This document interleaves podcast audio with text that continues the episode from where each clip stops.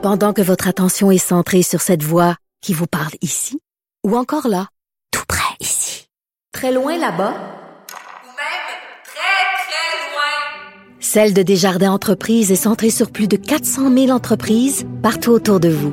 Depuis plus de 120 ans, nos équipes dédiées accompagnent les entrepreneurs d'ici à chaque étape pour qu'ils puissent rester centrés sur ce qui compte, la croissance de leur entreprise.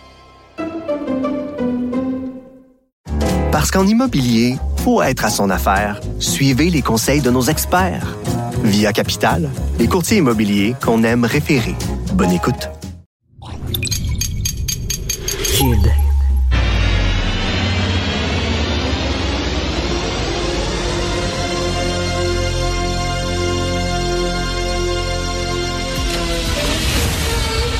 Attention, attention, cette émission est laissée à la discrétion de l'auditeur. L'auditeur. Les propos et les opinions peuvent choquer. Peuvent choquer. Oreilles sensibles s'abstenir. Richard Martineau. Un animateur pas comme les autres. Richard Martineau. Bonjour, merci euh, d'écouter et de regarder Cube. Alors, euh, c'est une journée importante en jeudi 11 janvier. C'est notre arrivée à la télévision. Ma mère me dit, Richard, habille-toi propre. Le monde entier va te regarder ce matin. Donc, je suis tout propre. Écoutez, d'entrée de jeu, j'aimerais remercier trois personnes qui ont rendu ça possible pendant que je me faisais bronzer la bédaine en buvant des AQ-AQ coconut. Il y a trois personnes qui n'ont pas eu le temps des fêtes parce qu'ils sont venus ici, ils ont travaillé euh, pour que toutes les caméras, les micros, tout soit nickel. Alors, Jean-Nicolas Gagné, qui est le grand patron de Cube Radio, Dominique Plamondon, qui est le directeur des opérations et de la production, et Jeff Bérard, qui est chef de projet. Merci beaucoup à vous trois d'avoir permis euh, cette arrivée à la télé. Moi, quand j'ai su qu'on s'en venait à la télévision, je me suis dit, il faut que ça soit visuel, il faut qu'il se passe de quoi. Alors, j'ai téléphoné Elon Musk et je lui ai demandé euh, son nouveau tableau électronique, le, le plus up-to-date, le, plus à jour, la grande technologie, pour pouvoir des fois vous expliquer des sujets complexes. Alors, je l'ai reçu hier et c'est peut-être une première à la télévision québécoise, sinon mondiale. Donc, c'est le nouveau tableau électronique d'Elon Musk qui va me permettre de, vous savez, expliquer des choses comme 3 égale 7. Alors, ça va être du visuel, ça va tournoyer, ça va bouger, ça va être fantastique. Et bien sûr, ben, il va y avoir du 3D de temps en temps. Alors, à la maison, lorsque vous allez entendre Jean-François ce signal-là, écoutez bien ça. Ça, ça veut dire les gens qui sont équipés du casque Cube 3D. Vous mettez votre casque quand vous entendez ça et il va avoir toutes sortes d'effets comme regardez, on a vraiment l'impression que les balles vous arrivent directement dans le front. Ça va être absolument incroyable. Non. OK. Trêve de présenterie, euh, ça tourne, il va pas avoir de tableau électronique et de 3D.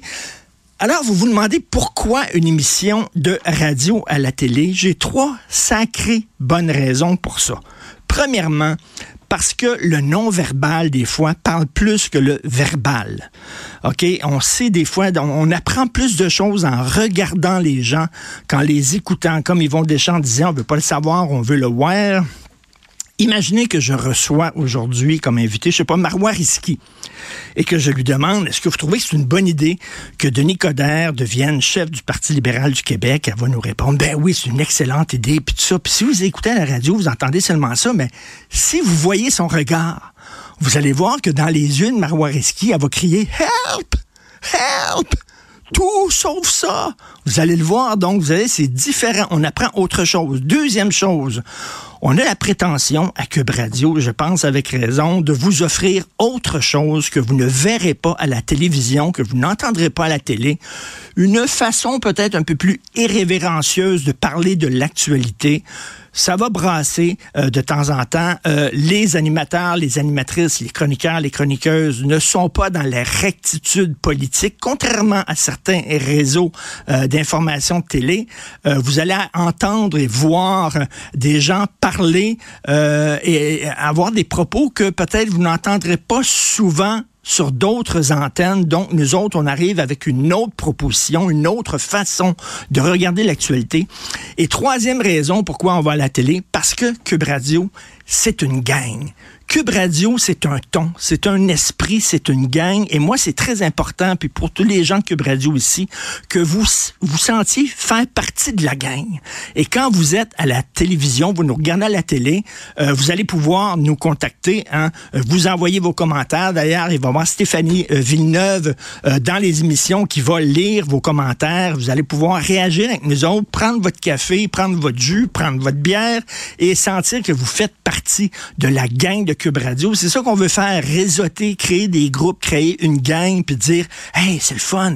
On n'est pas tout seul à penser ça.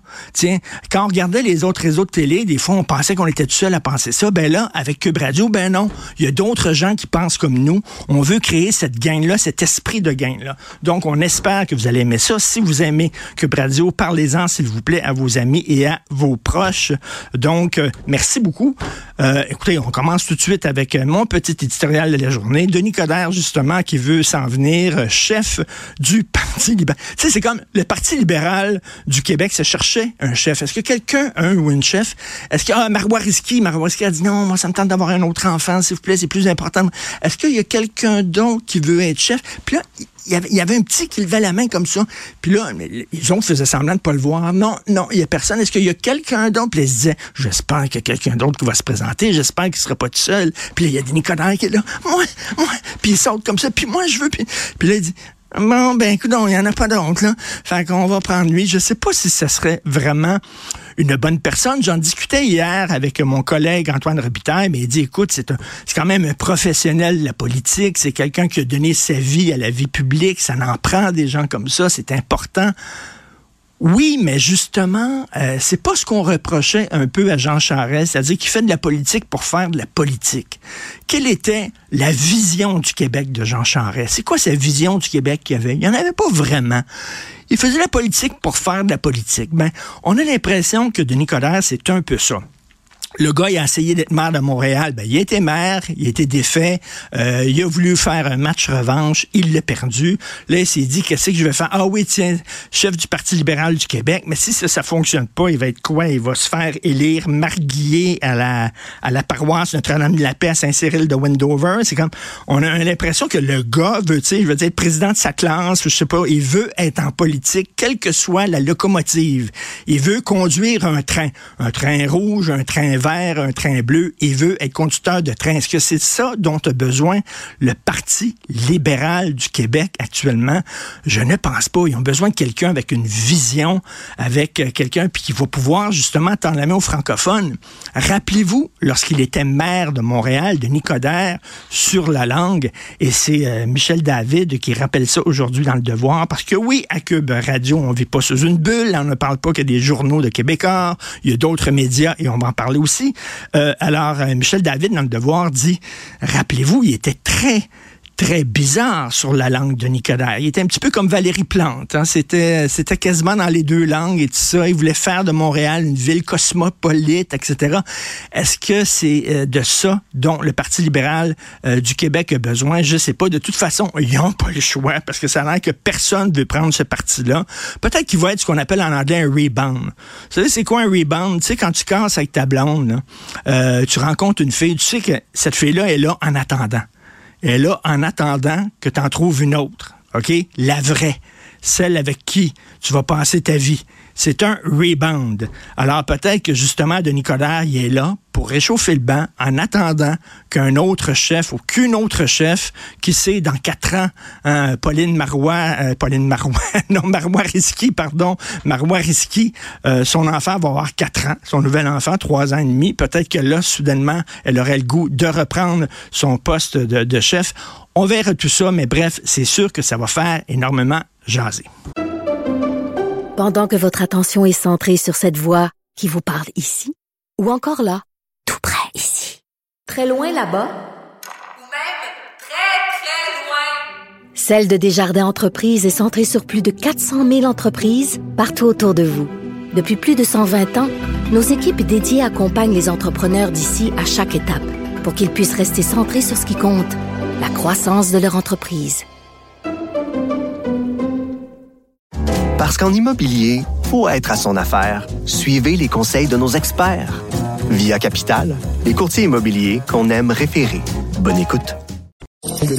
On est en train de virer fou, là. Mathieu Bocoté. Les règles, c'est pour le citoyen ordinaire, la volaille consentante qu'on peut plumer en toutes circonstances. Ça, les règles, c'est pour ces gens. Richard Martineau. C'est la queue qui agite le chien maintenant. Aïe, aïe, aïe, aïe, aïe. C'est la même logique qui s'applique dans tout et on n'en sort pas. La rencontre Martineau. Alors, euh, Mathieu, écoute, Mathieu, je veux te dire euh, quelque chose. J'ai vu passer ça. Il y a un auditeur, justement, un téléspectateur euh, de Cube qui m'a envoyé ça. C'est sur son compte Twitter. C'est Louise Arel qui a mis une image sur son compte Twitter. Tu sais que Louise Arel, elle, elle est très, très pro-palestinienne. C'est correct, ça se défend, là. Et elle montre, en fait, un jeune, un jeune homme qui lance des roches contre un gros tank. Les Palestiniens, là, qui lançaient des roches contre les tanks israéliens et il y a une flèche sur le jeune homme qui lance des roches en disant ben ça c'est ça les terroristes qu'on dit là. Les terroristes palestiniens, ce sont des jeunes hommes qui lancent des roches devant des gros tanks israéliens euh, comme si le 7 octobre ne s'était pas passé, comme si le Hamas n'avait jamais préparé une attaque comme celle du 7 octobre dernier. C'est quand même assez particulier, Mathieu mais c'est le récit de ce qu'on pourrait appeler ceux qui ne se contentent pas d'être pro-palestiniens, mais qui acceptent la version Hamas du récit pro-palestinien. Parce que moi, être, si être pro-palestinien, c'est être favorable à ce que les Palestiniens disposent de leur propre État, ben, je suis moi aussi pro-palestinien, tout comme je suis pro-Israël, au sens où je pense qu'il est plus que naturel que les Juifs disposent de leur propre État, qui s'appelle Israël. On sait que c'est une solution compliquée, les deux États là-bas mais ça doit être l'horizon historique qui doit nous guider, qui doit les guider à tout le moins. Or, Mme Harel reprend un discours qui dit finalement l'État d'Israël est illégitime. Quand on gratte un peu, on comprend que de leur point de vue, le problème, c'est pas que la Cisjordanie est occupé, euh, enfin qu'Israël euh, se, se, permette d'avoir, euh, se soit étendu. Le problème pour eux, c'est qu'Israël existe. Leur problème pour eux, c'est 1947. Le problème pour eux, c'est l'existence même. L'État d'Israël est vu comme l'ultime expression du colonialisme occidental. L'État d'Israël est vu comme l'ultime expression de l'impérialisme occidental. Et dès lors, tout est permis pour en finir avec ce monument à la gloire de la colonisation dans leur état d'esprit. Donc, le 7 euh, octobre, pour cette frange-là, c'est pas une agression du Hamas contre Israël, c'est un moment, c'est un moment de riposte dans une guerre plus vaste où Israël est l'agresseur. Donc le 7 octobre pour eux, c'est un moment de défense, c'est de l'autodéfense. Et là, quand on leur dit mais il y a quand même des enfants qui ont été égorgés, des femmes qui ont été violées, euh, on a massacré les civils. On nous répond Israël fait de même et fait même pire. Euh, l'affirmation me semble déjà quelque peu audacieuse, mais sur le fond des choses, qu'on nous dit, c'est que tous les moyens à la guerre, il y a quelquefois des excès, on s'en désole, mais sur le fond des choses, le Hamas incarne la résistance palestinienne légitime. Et de ce point de vue, c'est un point de vue qui relève pour moi de l'hallucination idéologique. D'ailleurs, dans le National Post aujourd'hui, il y a un texte très intéressant qui dit euh, accuser Israël de génocide c'est un peu tourner les faits à l'envers, euh, mettre euh, les faits sur la tête. Parce que euh, qui pourrait accuser de génocide? Le Hamas, tu le dis, dans sa charte même, le Hamas veut l'éradication d'Israël.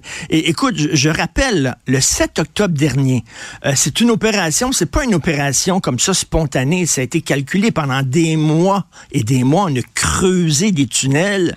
Mathieu, on aurait pu mettre cette énergie-là, cet argent-là ce temps-là pour aider les Palestiniens. On n'a pas voulu faire ça.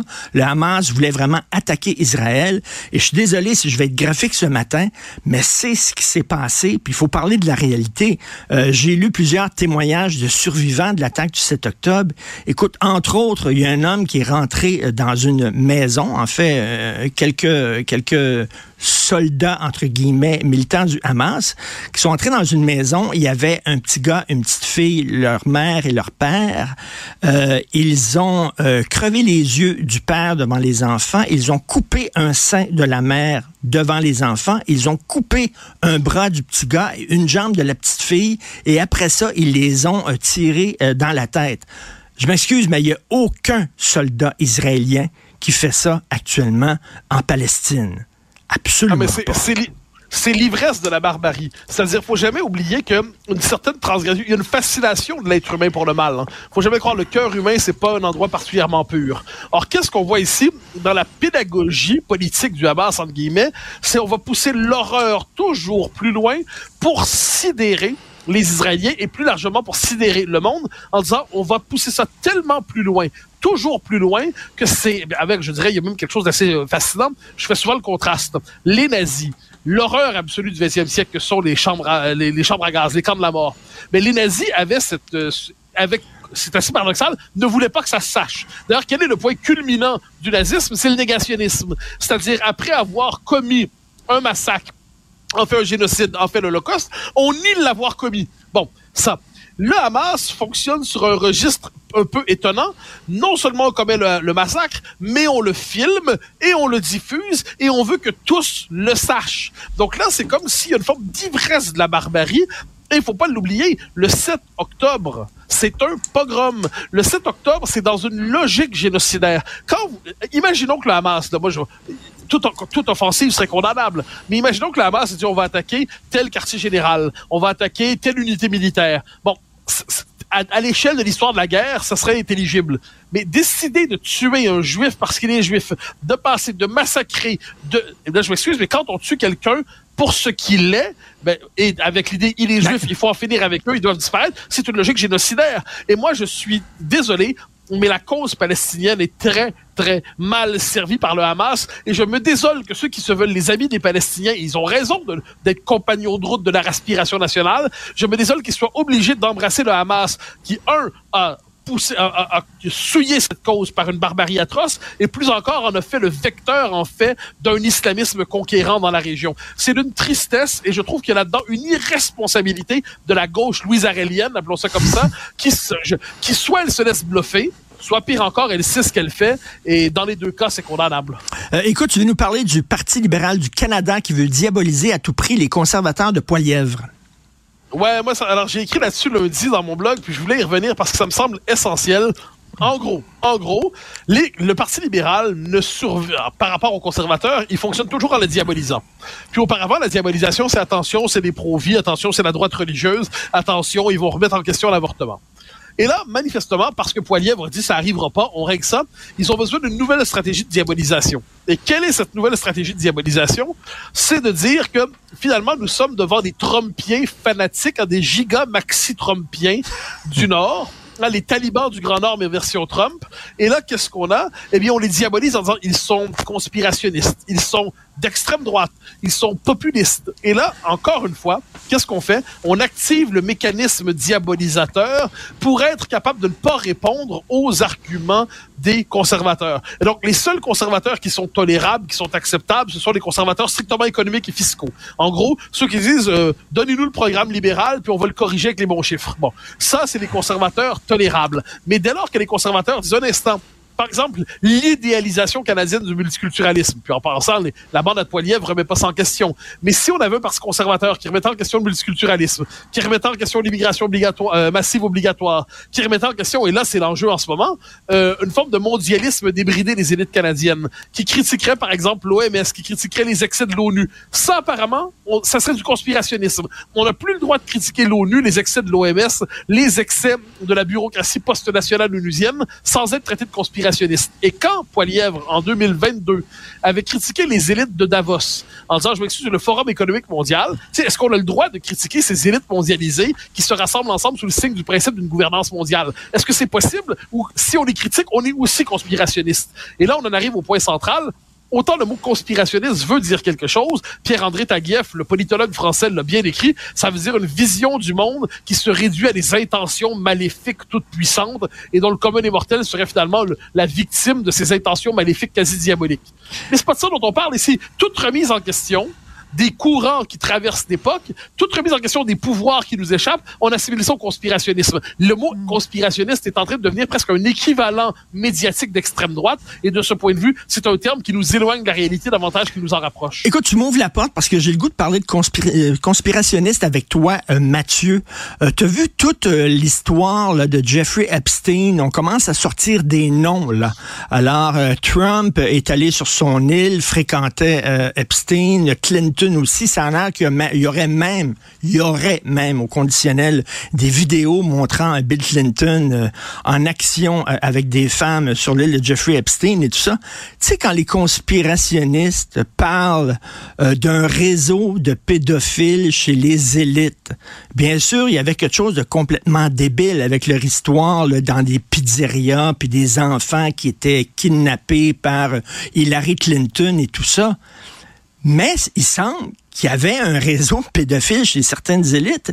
Et tu sais, quand les conspirationnistes disent euh, les vaccins, on veut rien savoir, c'est mauvais pour la santé, mais souviens-toi qu'il y a des compagnies comme euh, Purdue euh, Pharma aux États-Unis qui ont poussé des opioïdes, qui ont encouragé les gens à prendre un médicament qui les a rendus extrêmement malades, qui a causé énormément de morts dans certaines régions aux États-Unis. Et là, tu dis, ben tu sais, sans tomber dans le conspirationnisme, eux autres, ils ont pris des réalités qui existaient déjà, puis ils ont grossi ça. OK? Mais reste que c'est vrai que des fois, il faut se méfier des big pharma. Et c'est vrai que des fois, ben, peut-être qu'il y a un réseau de pédophiles qui alimentait des élites. Tu sais, c'est-à-dire, euh, est-ce que tout est faux? Chez les cons- conspirationnistes? Je te pose la question. Ben moi, je, je, ben, un exemple moi, auquel je fais référence dans mon ouvrage. Euh, la question de l'humanité pucée. Alors moi, quand, j'entendais parler ça, je me disais, mais de quoi il nous parle, Simonac? Là? On n'est pas, on n'est pas des cyborgs, là. on n'est pas à la veille d'être pucés. Et là, je tombe sur un article en début d'année, je crois, ou cet été, euh, dans, dans France Info. Là. France Info, c'est, mainstream de chez mainstream. Et là, on nous dit, il y a des traits, il y a des progrès dans l'humanité pucée. Pour l'instant, on peut avoir dans la petite puce, je sais pas, son compte bancaire, ça porte de, toute une série d'informations. Donc, pour faciliter la vie des uns des autres.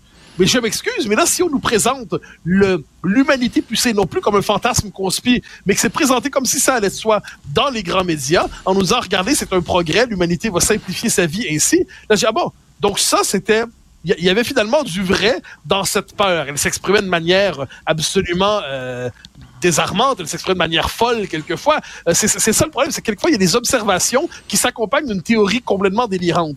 Donc il y a ça pendant la pandémie. Pendant la pandémie, moi je me rappelle, si vous étiez en défaveur de plusieurs des, me- des- des mesures sanitaires, vous étiez pas simplement en défaveur des mesures sanitaires, à tort peut-être, vous étiez conspirationniste. Alors à un moment donné, si vous étiez contre le couvre-feu, vous étiez conspirationniste. Si vous, là, à un moment donné, si vous étiez contre le confinement, vous l'étiez. Alors moi je trouve que ce terme aujourd'hui, en effet, c'est une machine à dire ne réfléchis pas à cette question. Et, et je trouve ça assez fascinant. On devrait, comme toutes les étiquettes là-dessus, on devrait laisser l'étiquette de côté et voir la part rationnelle qu'il peut y avoir derrière tel ou tel discours. OK, bon, ça c'est intéressant. Donc, euh, mettons, euh, conspirationniste et extrême droite, ce sont des mots vides qu'on utilise à toutes les sauces. Est-ce qu'on pourrait pas dire la même chose de- du mot woke? Ah, mais un instant. Le mot woke a une originalité.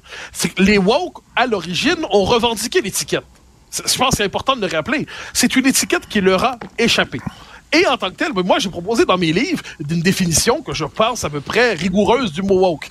Et ensuite, je m'opposerai à ceux qui vont l'utiliser à toutes les sauces. Quand François Legault a traité Gabriel Nadeau-Dubois de, de woke, parce qu'il... ne- Qu'est-ce que c'est être woke selon Legault à ce moment-là? C'est ne pas respecter les, les compétences constitutionnelles du Québec, de mémoire. Ben, c'est une définition quelque peu élargie jusqu'au délire du mot woke. Le mot woke, on peut mal l'utiliser mais il réfère un truc dans, premièrement, c'est un état d'esprit revendiqué par une partie de la gauche qui a dit, encore aujourd'hui, Laura Adler, tout récemment, sur France Inter, je crois, a dit, mais oui, si être woke, ça veut dire être éveillé aux soucis, la lutte contre les discriminations, je suis woke et c'est très bien. Donc, l'originalité du mot woke, c'est que c'est un mot qui a été d'abord revendiqué, qui ensuite a échappé à la gauche, s'est retourné contre elle. Et aujourd'hui, elle nous dit, ben, le mot woke, c'est une invention de la droite pour nous diaboliser. Alors, le mot woke a sa, sa pertinence. Samuel Fitoussi a fait un livre remarquable, Woke Fiction, où il montre comment la révolution diversitaire transforme complètement la production du cinéma euh, dans le monde occidental. Euh, Pierre Valentin a écrit Comprendre la révolution woke, où il conceptualise la chose. Donc, il faut utiliser le terme de manière, euh, je dirais, ci- circonspecte, de manière limitée, mais je congédierai pas ce mot parce que lui, à la différence des deux autres, a été revendiqué à la manière d'un étendard avant que cet étendard, finalement, se retourne contre ceux qui le portaient. Euh, Mathieu, je reviens au Parti conservateur. Si tu étais une femme, et qui sait, peut-être un jour tu vas le devenir, c'est possible maintenant. Peut-être un jour tu vas te réveiller en disant je me sens femme et euh, je vais t'accepter, je vais t'accueillir comme tu es, mon cher Mathieu. Alors, si jamais tu étais une femme, est-ce que justement tu n'aurais pas des craintes concernant l'avortement de la part du, Parti conservateur? Parce que, tu sais, des fois, on dirait qu'ils disent une chose, puis ils font autre chose. Ils ont louvoyé beaucoup sur ce, sur ce thème-là. Et euh, est-ce que tu peux comprendre euh, les craintes qu'ont certaines femmes en disant, ben peut-être qu'ils se disent, non, on n'est pas contre l'avortement, mais une fois rentré au pouvoir, ah ah, ben, franchement, je pense qu'on. Le, le, Parti conservateur a une frange pro-vie, qui est une frange minoritaire, qui ne structure pas le parti. Puis, comme je dis, je suis pas un amoureux euh, du Parti conservateur. Hein. Je, j'en suis loin d'en être ni militant ni sympathisant. C'est simplement que je refuse de participer à leur diabolisation. Et par ailleurs, je me mets pas, je me mets un instant dans la peau d'une femme entre guillemets. Euh, je note que dans le mouvement pro-vie, il y a des hommes, il y a des femmes. Donc, c'est une question qui, à mon avis, ne se limite pas à l'identité sexuelle des uns des autres. Pour le reste, je suis très heureux que cette question-là ne structure pas le débat politique canadien. Je suis certainement pas de ceux qui voudraient remettre ce débat-là de l'avant.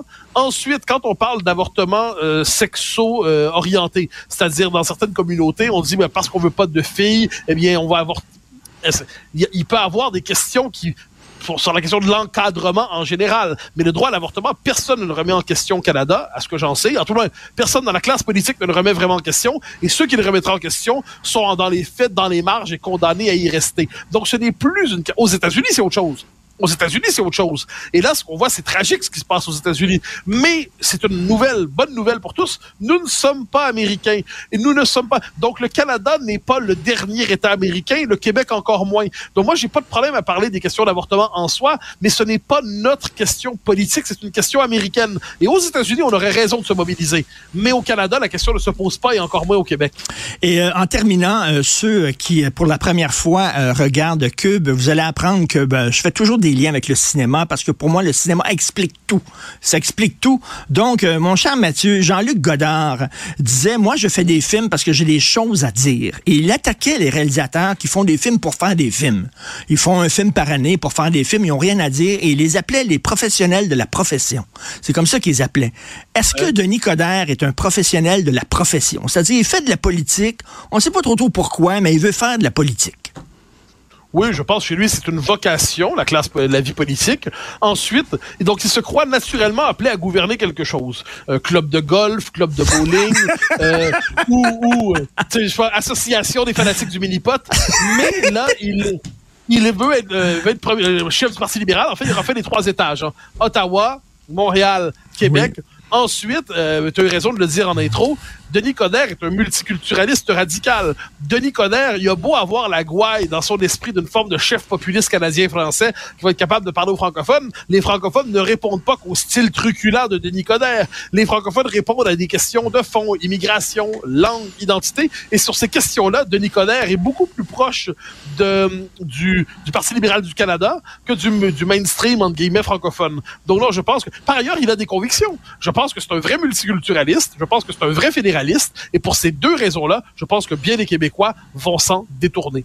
Est-ce que tu penses que le Parti libéral n'a pas d'autre choix que, de lui ouvrir ses bras? Tu sais, des fois, ça arrive qu'il y a des gens qui veulent être amis avec nous, puis t'as pas le goût de les avoir comme amis. Tu sais, puis tu sais pas comment leur dire.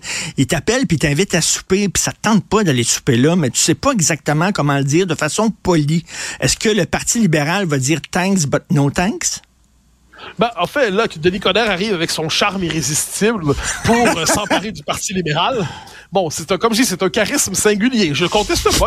le type, ah, mais donc là, il y a le Parti libéral, puis tu disais plutôt, c'est peut-être le chef de transition. Mais quelquefois, la transition, ça dure longtemps. Hein. Moi, je donne toujours le même exemple. Les impôts, c'était censé être transitoire. Et puis finalement, seul l'était pas. Donc, le, le, transitoire peut durer longtemps. Denis Coderre pourrait vouloir s'installer longtemps.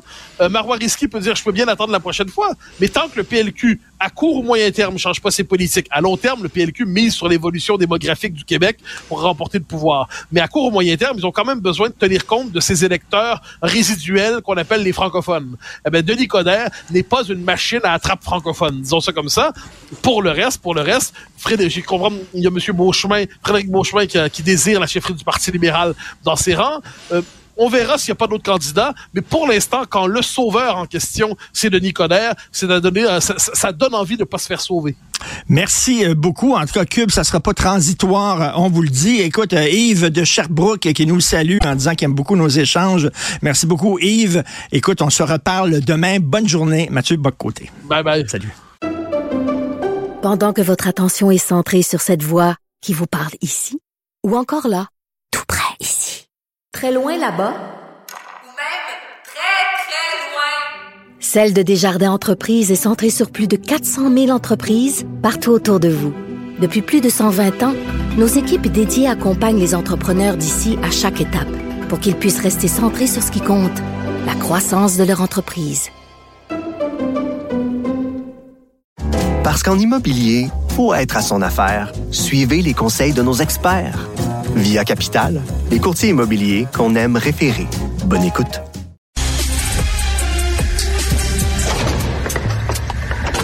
La criminalité, c'est un cycle. Et tu vois, le nouveau procès va se dérouler sans qu'aucun témoin ne se présente à la barre. L'histoire des criminels racontée par l'unique journaliste d'enquête, Félix Séguin.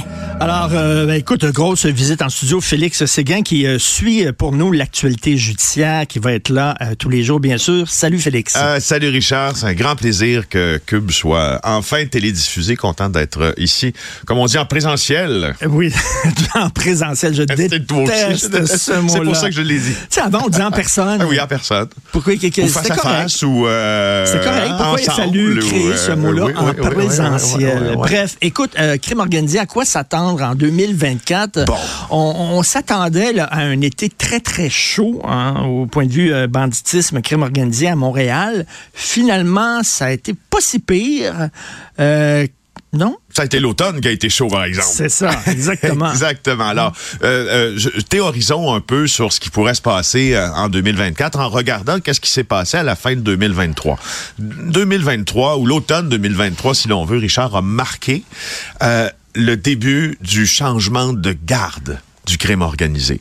Alors, en l'espace euh, de six mois environ, il y a Leonardo Rizzuto qui a été atteint par balle. Euh, on a tenté de le tuer sur l'autoroute 440 à Laval. Il a terminé sa course au hasard dans un salon funéraire, dans le stationnement d'un salon funéraire de l'autoroute 13. Ça s'invente pas. Ça s'invente pas. Huit projectiles tirant sa direction. On voulait l'abattre. Après ça, Francesco Del Balso, le lieutenant de la mafia, a été lui-même assassiné en représailles à la tentative d'assassinat sur Leonardo Rizzuto, lui, dans, à la sortie d'un gymnase de euh, d'Orval, donc dans l'ouest de Montréal. On croit que Francesco Del Balso a effectivement été livré en pâture pour venger la mort euh, pas la mort, mais plutôt la tentative d'assassinat sur Leonardo Rizzuto. Alors ça, c'est ça, c'est- toujours en latence. Qu'est-ce qui va arriver avec Leonardo Rizzuto? Sauf que, à l'automne... Il ne doit pas sortir ben ben de chez eux ces temps-ci. Il semble... Non, il semble C'est quoi? Il, il est dans un genre de bunker ou quoi? Ben, euh, dès la tentative d'assassinat qu'il l'a visé, Leonardo Rizzuto n'était pas du genre à s'entourer de beaucoup de gardes du corps, comme plusieurs euh, mafieux le font. Il semble qu'il a, euh, qu'il a beaucoup regarni sa garde rapprochée, mais le problème de Leonardo Rizzuto, c'est qu'il est en, entre guillemets, en perte de vitesse. J'analyse un peu de crime organisé comme j'analyserais la politique, si Ben tu veux, oui. mais, mais, mais c'est la réalité. C'est-à-dire qu'il est très, très, très, très affaibli. Euh, et, et son clan aussi. Mais à l'automne, il a été, euh, disons, encore euh, plus décimé, ce même clan-là, quand Grégory Woolley a été abattu. Tu te rappelles, il a été abattu devant son bébé de trois jours Ben dans oui. un stationnement en se rendant dans un CLSC de Saint-Jean-sur-Richelieu sous les yeux de sa femme aussi. Grégory Woolley était un des plus fidèles alliés de Leonardo Rizzuto. C'est pour ça qu'on dit qu'il est affaibli. Et aussi, euh, et ça on l'a peut-être pas vu passer beaucoup parce que ça s'est passé au Mexique, Sami Tamuro, un fidèle de l'organisation aussi, lui était plus près des Hells Angels, mais les Hells Angels et les Italiens autrefois siciliens s'entendaient très bien, c'est moins le cas maintenant. Lui a été abattu au Mexique. Alors, à travers tout ça, il y a eu les premières perquisitions découlant des révélations de Frédéric Silva, le tueur à gages qui a décidé de retourner sa veste et de collaborer avec la police. Un tueur à gages à qui, probablement selon les théories policières en cours présentement, plusieurs membres de la mafia et du clan sicilien ont confié des contrats d'assassinat. Alors imagine en 2024 ce qui pend au nez de la mafia un gars qui a décidé de retourner sa veste, qui est détenteur de plein de secrets sur les assassinats probablement commandés par un des membres du clan sicilien, aussi commandés par des membres des Hells Angels, à travers ça, une forme d'épuration criminelle qui se déroule avec l'assassinat de personnes clés de l'entourage de Leonardo Risuto. Franchement, les policiers, et c'est de bonnes sources, prédisent que 2024 va probablement marquer la fin de ce changement-là et qu'on verra un changement de garde complet. Écoute, euh, t'es un fan du parrain, là, tu sais, quand c'est la guerre entre les Corleone, les Tatalia, à un moment donné, ils disent c'est pas bon pour la business. Puis là, ils se rencontrent dans un restaurant italien, puis là, ils disent faut faire la paix euh, parce que c'est pas bon pour la business. Est-ce que ça va être un peu comme ça? Ben, c'est pas bon pour la business, ça c'est vrai. Euh, la, la, la, la, question à se poser, c'est que, puis dans, dans le parrain, c'est qui gagne le plus fort? Hein? Et, et, et, celui qui a le plus de contacts aussi parmi les exportateurs, parmi les importateurs, parmi les narcotrafiquants.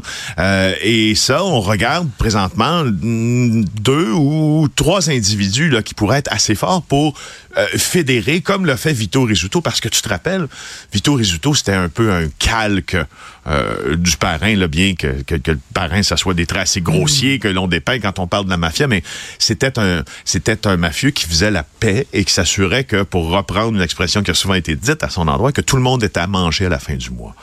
Euh, mais Leonardo Rizzuto, Stefano Solecito, les deux co-chefs de la mafia, c'est pas ça. Alors, s'ils sont remplacés par quelqu'un, c'est quelqu'un qui va euh, faire l'affaire de tout le monde, mais qui va faire en sorte que tout le monde mange à la fin du mois aussi. Et là, cette personne-là, ça peut être qui?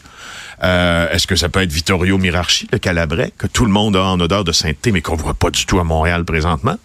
Est-ce que ça peut être son, son, son homme d'honneur à son mariage, Rénal Desjardins?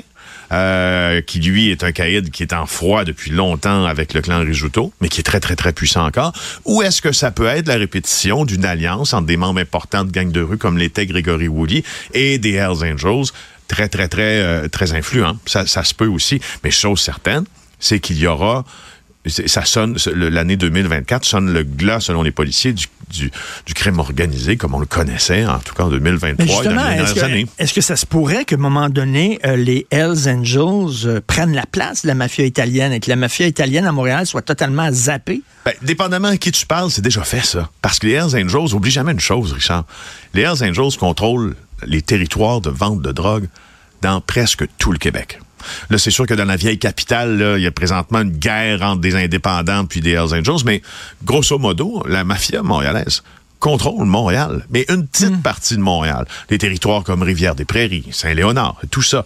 Mais tout ce qui se passe dans Schlager-Maisonneuve, par exemple, tout ce qui c'est contrôlé par les Hells Angels, puis le reste de la province aussi. Donc, en masse critique, les Hells Angels sont un beaucoup plus, et selon euh, les différents organes policiers de renseignement criminel, ont beaucoup plus d'influence présentement que la mafia maintenant. Est-ce que la mafia pourrait être zappée, justement, puis qu'on les exclut complètement d'une alliance? Ta question est hyper pertinente. Euh, je, moi, je me prononce là-dessus. Là, je pense que c'est pas exclu. Que c'est pas exclu qu'on décide de court-circuiter les clans qui sont déjà en place et qu'on crée une alliance qui exclut euh, des membres de la, de la mafia italienne, de la pègre italienne qu'on voyait ici avant. Ah, ça va être intéressant. Euh, ceux qui nous écoutent, euh, j'en profite souvent lorsque euh, Félix est là pour parler de shop.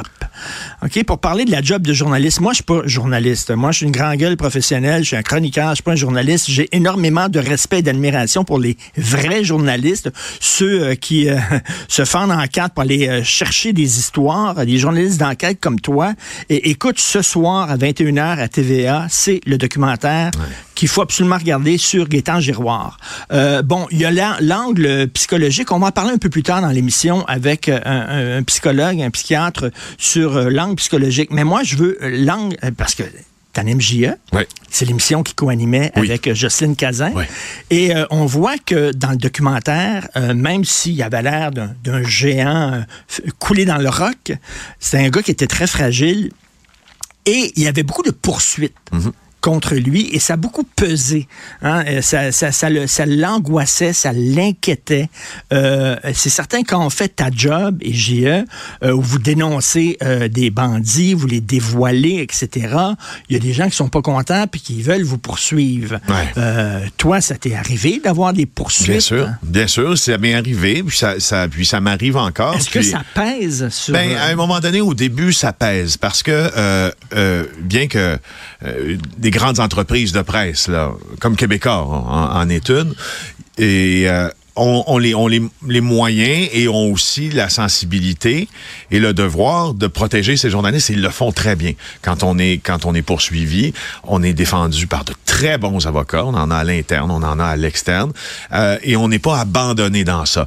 D'ailleurs, ça, ça a changé un peu à travers les années. Quand Gaétan Giroir exerçait son métier, euh, on avait moins l'habitude, si l'on veut, là, de ces, de ces poursuites-là. On était moins euh, savant en cette matière-là. Alors, ça, c'est en termes bien objectifs. Tu sais, en termes quantitatifs, c'est sûr qu'il y en a des, des poursuites. Mais maintenant, si je, Ça moi, fait je- partie de la job. c'est parce que aussi la- le danger, la- ça fait partie de la job. Mais le danger de la poursuite, c'est que effectivement, ça commence à te peser, mais ça commence, tu commences à faire preuve d'autocensure. Parce, Parce que, c'est ça, hein, l'objectif des gens qui te poursuivent, c'est de te faire. C'est ça, Exactement. C'est ça l'affaire. Et ça, à un moment donné, tu peux être porté à considérer quand une, énorme enquête se présente devant toi ou, un sujet qui a le potentiel de devenir explosif, qu'est-ce que tu te dis? Tu as deux choix. Tu dis, j'ai un sujet qui mérite d'être, un, fouillé, deux, s'il est confirmé, dénoncé, trois, va le faire. Mais qu'est-ce que tu peux te dire aussi? Tu peux induire le fait que, écoute, ça me tente-tu, moi, d'avoir une autre poursuite, de passer une partie de mon état en préparation pour des interrogatoires préalables, des in- interrogatoires devant le tribunal, et ci, et ça, et ci, et ça. Ça, c'est un danger. Euh, et euh, il faut être capable de se détacher un peu de ça puis de faire le métier le mieux possible.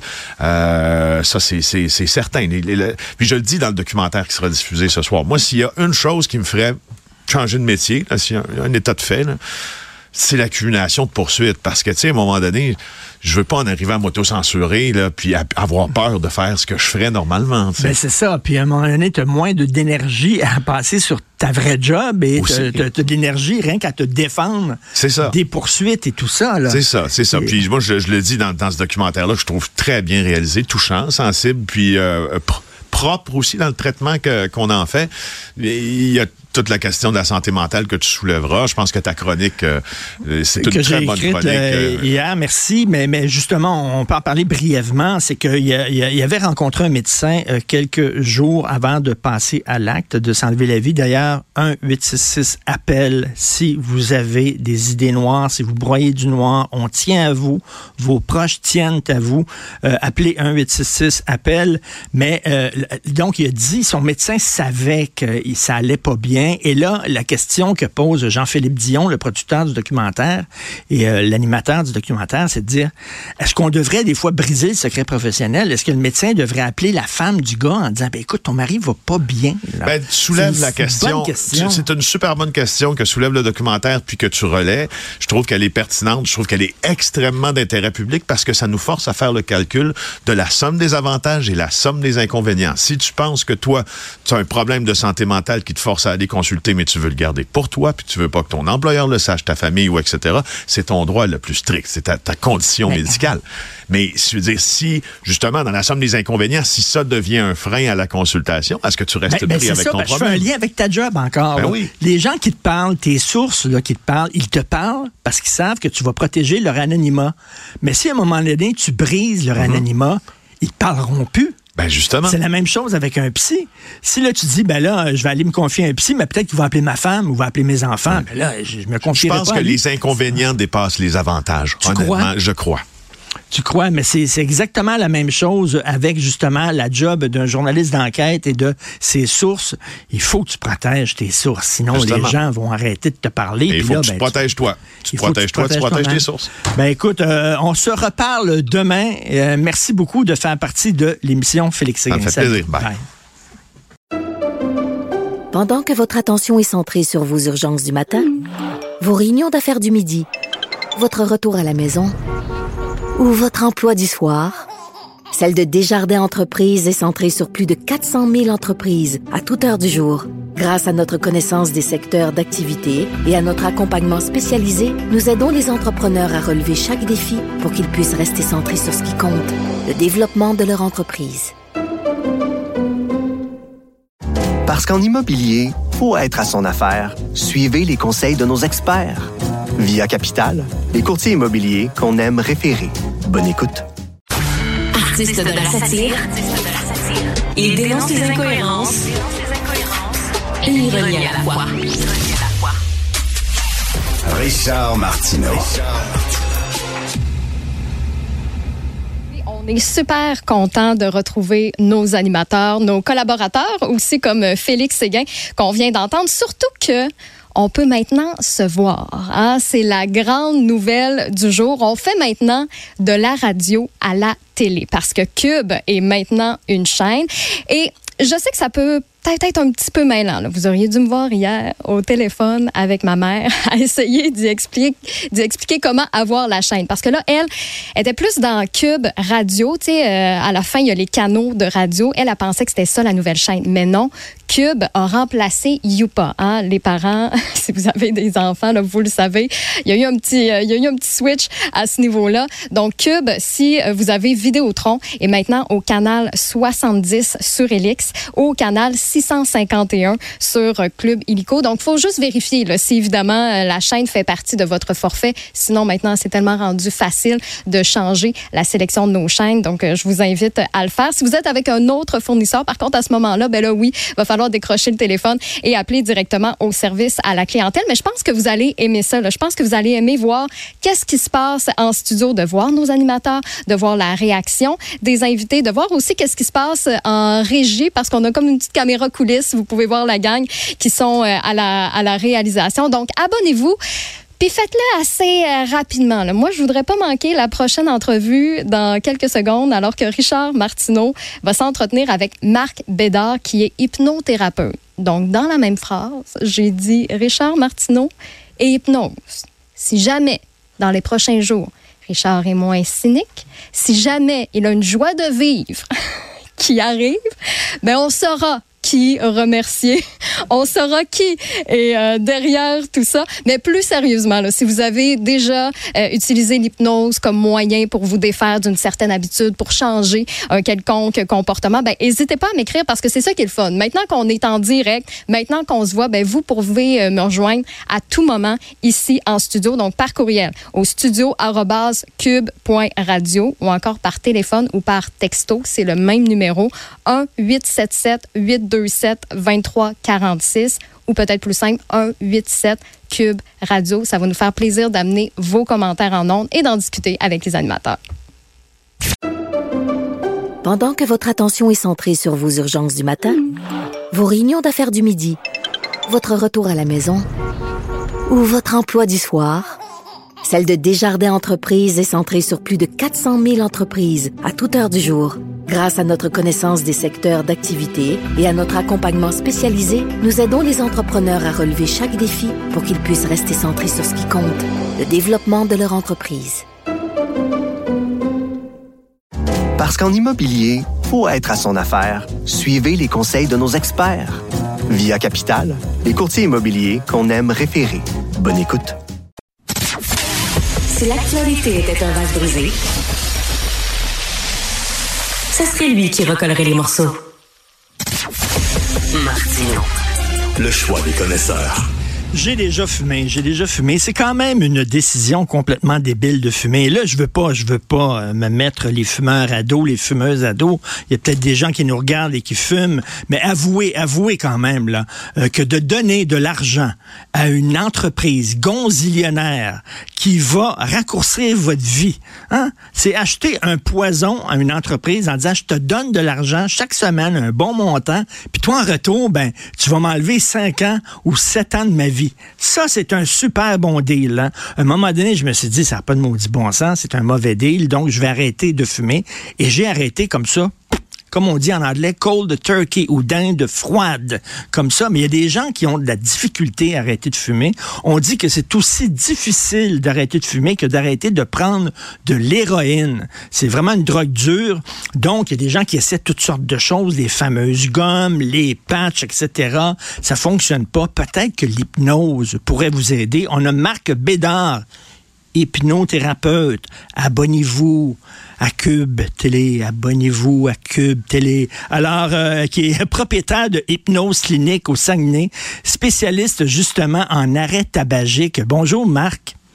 Bonjour, bonjour, content de vous parler aujourd'hui. Ben content de vous parler. C'est pas un peu la solution facile, c'est-à-dire, tu sais, on veut maintenant des solutions faciles, maigrir avec une petite pelule, euh, euh, apprendre euh, l'espagnol en trois jours.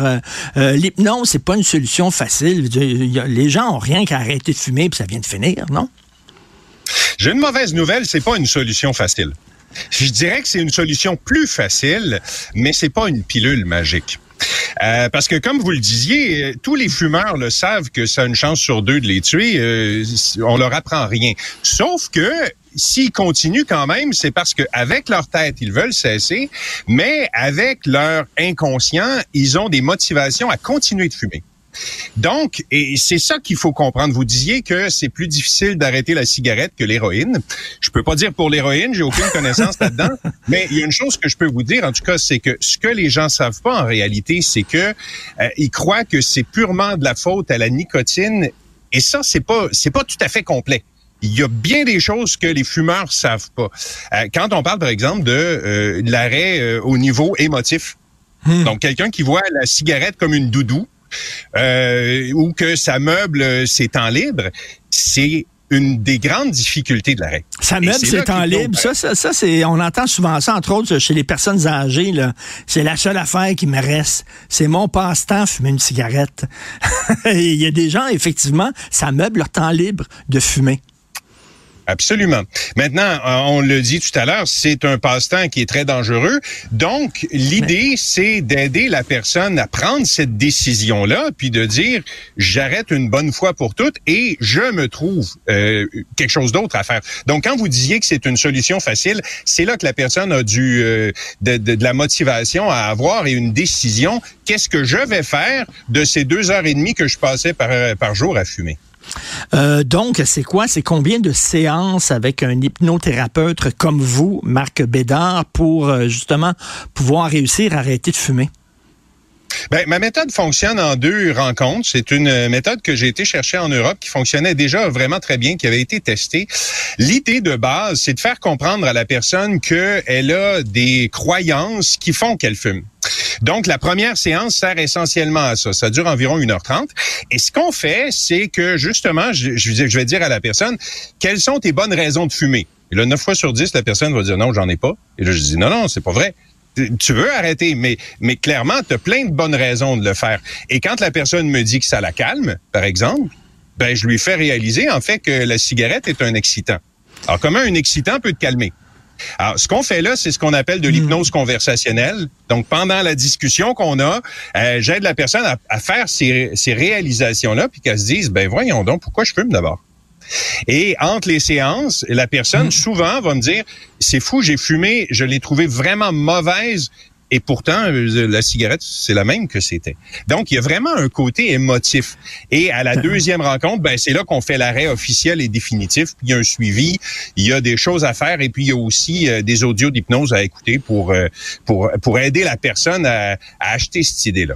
Euh, c'est pas tout le monde qui peut se faire hypnotiser. hein. Il y a des gens qui peuvent que ça fonctionne sur eux autres, puis il y a des gens ça ne fonctionne pas.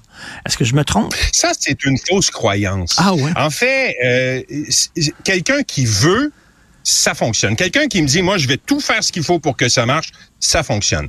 Un autre exemple serait, euh, exemple, la femme qui dit à son chum, là, tu vas aller te faire hypnotiser, il faut que tu arrêtes de fumer. Le gars, il dit, oui, oui, je crois pas trop, mais je vais y aller pour te faire plaisir. Euh, là, à ce moment-là, la personne pourrait dire, non, non, ça marche pas ton affaire. Ben, en fait, c'est son affaire à elle qui fonctionne pas. Donc, c'est pour ça que euh, il se passe rien avant que la personne ait pris une décision par elle-même. Est-ce que vous avez, euh, est-ce que vous avez un homme professionnel qui vous encadre? C'est-à-dire que moi, mettons, si je fume, puis je vais vous voir, puis là, si je suis hypnotisé, je perds un peu le contrôle. Moi, j'ai peur, là. Qu'est-ce qu'il va me faire une fois que je suis hypnotisé? Moi, j'ai pas le goût de sortir de votre bureau pour faire la poule. À longueur de jour, c'est pas arrivé cette semaine encore. Et c'est pas arrivé non plus dans les dernières années. Euh, c'est une fausse croyance, ça, de penser que les gens perdent le contrôle. Et c'est faux parce que, en fait, euh, la personne donne le contrôle conscient à son inconscient. Donc, elle est toujours en contrôle techniquement. C'est euh, la même chose que si, exemple, le, le soir, vous vous couchez dans une position dans votre lit, vous réveillez le matin dans une autre position, donc vous avez, vous avez bougé en étant totalement inconscient. Alors, c'est la même chose qu'on fait. Donc, euh, on aide la personne avec son inconscient à faire le switch à sa place, ce qui fait que techniquement, c'est elle qui fait le travail. C'est ça. Là. On- donc, on accepte de vous donner le contrôle.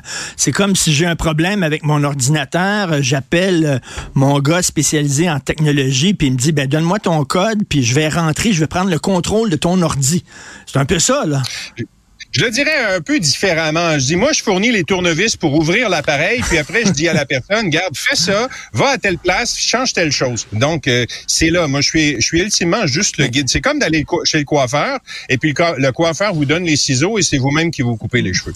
Moi, Mais je moi, suis- je vous fournis Ma- Marc, je suis très sceptique de nature, euh, mais euh, au cours d'un reportage, j'ai vu une femme qui s'est faite euh, euh, driller dans la bouche le dentiste, vraiment enlever des dents euh, de sagesse sans aucune, euh, sans aucune anesthésie, rien, seulement par hypnose. Elle ne ressentait aucune douleur. Elle était devant moi, j'en revenais pas, en disant mais c'est révolutionnaire. Comment ça se fait d'abord si effectivement votre méthode fonctionne?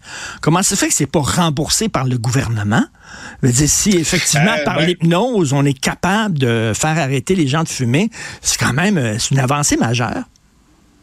Effectivement, il y, a- plein de politiques là-dedans, puis mon but est pas tant d'entrer dans ce, ce domaine-là, mais, mais chose certaine, la plupart des assurances privées remboursent la naturopathie. Donc moi, je fais des assurances en, je des, des, en fait, des, des reçus en naturopathie, et la plupart des gens qui ont des assurances privées peuvent se faire rembourser, de la même façon que ceux qui vont chez le psychologue ont aussi des assurances.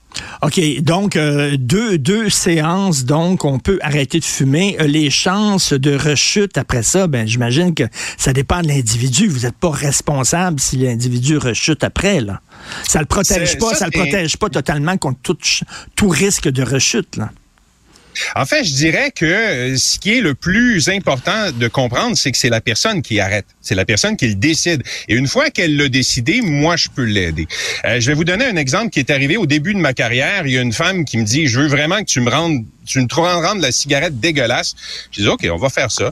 Alors, euh, je lui ai dit, à chaque fois que tu vas en prendre une dans tes mains, tu vas avoir mal au cœur. Si tu en portes une à ta bouche, tu vas vraiment avoir envie de vomir, puis ainsi de suite. Puis j'en mets beaucoup, beaucoup. Et là, elle me rappelle une semaine après, elle dit, ça n'a pas marché. J'ai dit, comment ça? Elle dit, ben, j'ai pris la cigarette dans ma main, j'ai vraiment eu mal au cœur, je l'ai portée à ma bouche, puis j'avais vraiment envie de vomir. Puis là, je l'ai allumé, puis j'ai recommencé à fumer. Donc, comprenez que c- à quelque part, l'hypnothérapeute euh, aide la personne qui veut, qui décide de le faire, mais c'est c'est pas une pilule magique. Est-ce que vous pourriez aider quelqu'un à arrêter de boire, euh, quelqu'un qui a des problèmes avec la bouffe, à moins manger, à maigrir, etc. Jusqu'où on peut régler des problèmes avec l'hypnose? Ben, tout ce qui est d'origine psychologique. Donc, vous parliez d'alimentation, c'est une autre de mes spécialités. Je travaille avec l'alimentation intuitive pour aider les gens à manger à leur faim. Donc, on s'occupe pas tant du poids, on s'occupe beaucoup plus de euh, que la personne mange à sa faim et laisser le corps travailler de lui-même à s'ajuster au poids d'équilibre. Donc ça, c'est une chose. Maintenant, vous parliez d'alcool, ben c'est aussi euh, c'est aussi une possibilité. De la même façon, quand quelqu'un vient me voir en disant je veux que tu m'aides à soit réduire ma, ma consommation, ben il y a nécessairement des émotions. J'ai vu quelqu'un hier en clinique qui me disait là, je dois faire un certain deuil par rapport à ça. Ben parfait. Donc moi, je t'aide à faire le deuil par rapport à ça. Un des problèmes que j'ai avec l'hypnose et les hypnothérapeutes, et euh, je suis content de vous avoir, je vais vous poser la question, c'est le secret. Hein, si, mettons, euh, je sais pas, je rencontre un psychanalyste, euh, il cachera pas ses trucs. Il va me dire, ben non, c'est comme ça que ça fonctionne. Freud, les livres, etc. Même chose avec un anesthésiste. Il va me dire, Benoît Dutrisac m'a déjà hypnotisé. Il sait comment hypnotiser du monde. Il est peut-être pas aussi bon que vous, là. Euh, mais j'étais dans un restaurant à Québec, puis il dit, Richard, je vais être en arrière de toi. Il dit, mon oncle était hypnotiseur, puis il m'a donné le truc. Il m'a donné le truc. Fait qu'il je vais être en arrière de toi, puis je vais dire, tombe, puis tu vas tomber. Tu vas perdre l'équilibre, puis je vais t'attraper. Je dis, ouais, ouais, ouais, ouais. Dans le plein milieu du restaurant, j'étais devant Benoît. Benoît était derrière, il me touchait pas. Puis il a dit, OK, Richard, tombe, tabarnouche. Je suis tombé, j'ai senti une force, je suis tombé dans ses bras. Et là, depuis ce temps-là, ça fait 15 ans, je le gosse. Dis-moi le truc. Dis-moi le truc. Dis-moi le truc. Comment tu fais? Il veut pas me le dire. C'est quoi ce secret-là?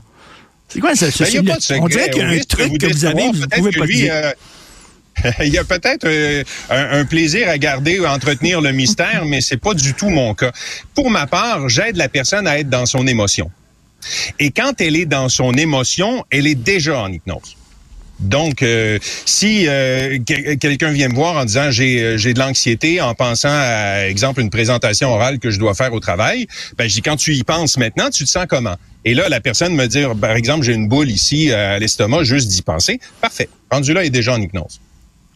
Alors, rendu là, la seule chose que j'ai besoin, c'est d'utiliser son imaginaire pour lui dire, exemple, cette chose-là, c'est comme, comme une boule, c'est comme quoi? Puis là, la personne va dire, ouais, c'est une grosse boule rouge. Ben, parfait, qu'est-ce que tu veux faire avec? Je veux la tirer dans le mur. Génial. Alors, tu viens de faire de l'hypnose. Alors, ultimement, c'est pas plus compliqué que ça. Maintenant, évidemment, ça prend des années de pratique pour maîtriser tout ça, mais, mais la base, c'est vraiment super facile. C'est d'utiliser les, euh, les sensations corporelles pour mettre l'inconscient en mouvement. Il y a des gens, des, des gens qui utilisent l'hypnose pour faire des shows. OK? Là, il y a des gens comme vous, vous êtes un thérapeute, vous utilisez l'hypnose pour la, thérapie. Il y a des gens qui font des shows avec ça, du divertissement, des spectacles, et qui disent euh, Moi, j'ai rien qu'à dire un mot, puis tu vas faire la poule, je peux t'hypnotiser euh, à la télévision, je peux te téléphoner, te dire un mot au téléphone, puis est-ce que est-ce que c'est possible? Est-ce que vous pourriez regarder les gens dans les yeux à la télévision maintenant qu'on est à la télé en disant arrêtez de fumer. Arrêtez de fumer. C'est possible de faire ça par la télé. Je dirais que euh, si on parle d'une problématique qu'on traite en clinique, par exemple, que je travaille, euh, il y a beaucoup plus d'aspects à travailler. Donc, ça serait un peu simpliste de dire euh, je le dis puis tu vas arrêter de fumer. Par contre, euh, et ça, il y a des, hypnotiseurs de spectacle qui le font. Exemple, disent, tu vas claquer des doigts, puis tu vas faire semblant d'avaler une pinotte, puis la personne fait comme, oh, alors, euh, ben, ça, c'est des choses qui sont relativement simples à programmer. Et ça, ça fonctionnerait pas sur tout le monde, mais sur certaines personnes qui sont de type à aller sur, euh, la scène dans un spectacle, ben, à ce moment-là, oui, ça, ça se peut. Et ben, en, terminant, petite question personnelle, M. Bédard, euh, si vous êtes un bon hypnotiseur, je j'en doute, pas, absolument pas, pourquoi faites pas des shows? Vous feriez bien plus d'argent, j'imagine, que l'hypnothérapeute dans votre clinique? Ben, je pense qu'il y a, quelqu'un au Québec qui, qui, prend vraiment une bonne partie de l'espace médiatique. Maintenant, ça ne veut pas dire qu'il n'y a pas de place pour d'autres. Pour ma part, ma plus grande valorisation, c'est d'arriver à la maison le soir puis de repenser à toutes les personnes que j'ai aidées à changer leur vie. Alors, pour moi, c'est ma motivation. Ben, Marc Bédard, je pense que je vais aller vous voir pour euh, me faire guérir de mon tract. Tiens, euh, j'ai beau faire la télévision depuis longtemps, j'ai tout le temps comme une petite boule avant de passer devant la caméra. Peut-être vous allez m'aider. Merci beaucoup, Marc Bédard hypnothérapeute, propriétaire de Hypnose Clinique au Saguenay. Et on vous rappelle, c'est la semaine prochaine, à partir de lundi, hein, du 14 au 20 janvier, c'est la semaine de lutte contre le tabac. C'est une façon, entre autres, de lutter contre le tabagisme. Merci. Bonne journée. Au plaisir. Pendant que votre attention est centrée sur cette voix qui vous parle ici, ou encore là, tout près ici, très loin là-bas, Celle de Desjardins Entreprises est centrée sur plus de 400 000 entreprises partout autour de vous. Depuis plus de 120 ans, nos équipes dédiées accompagnent les entrepreneurs d'ici à chaque étape pour qu'ils puissent rester centrés sur ce qui compte, la croissance de leur entreprise.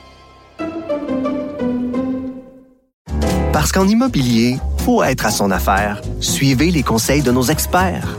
Via Capital, les courtiers immobiliers qu'on aime référer. Bonne écoute. Si l'actualité était un vase brisé, ce serait lui qui recollerait les morceaux. Martino. Le choix des connaisseurs. Alors, tous les jours, on va parler avec Joseph Facal de l'actualité, des sujets qui l'allument. Euh, Joseph, euh, je viens de parler avec un hypnothérapeute. Toi, maintenant, euh, tu vas lire dans ta boule de cristal. Toi, tu vas être le voyant aujourd'hui. Ça a une journée spéciale. Alors, tu vas voir dans ta boule de cristal, tu vas nous parler de 2024. Quels sont les sujets à surveiller en 2024? Premièrement, est-ce que, selon toi, Justin Trudeau peut remonter la côte qu'il a déboulée? Écoute, Euh, la côte qu'il devra remonter est très abrupte. Il a environ une quinzaine de points euh, de retard. La première chose, évidemment, qu'il va probablement faire, c'est attendre jusqu'en 2025, ce qu'il peut faire si, évidemment, euh, l'appui du NPD se maintient. par ailleurs, c'est vrai, que les Canadiens sont clairement fatigués de lui et tu mhm. vois bien hein, que les libéraux, avec Mark Carney, sont en train de préparer euh, un, dauphin.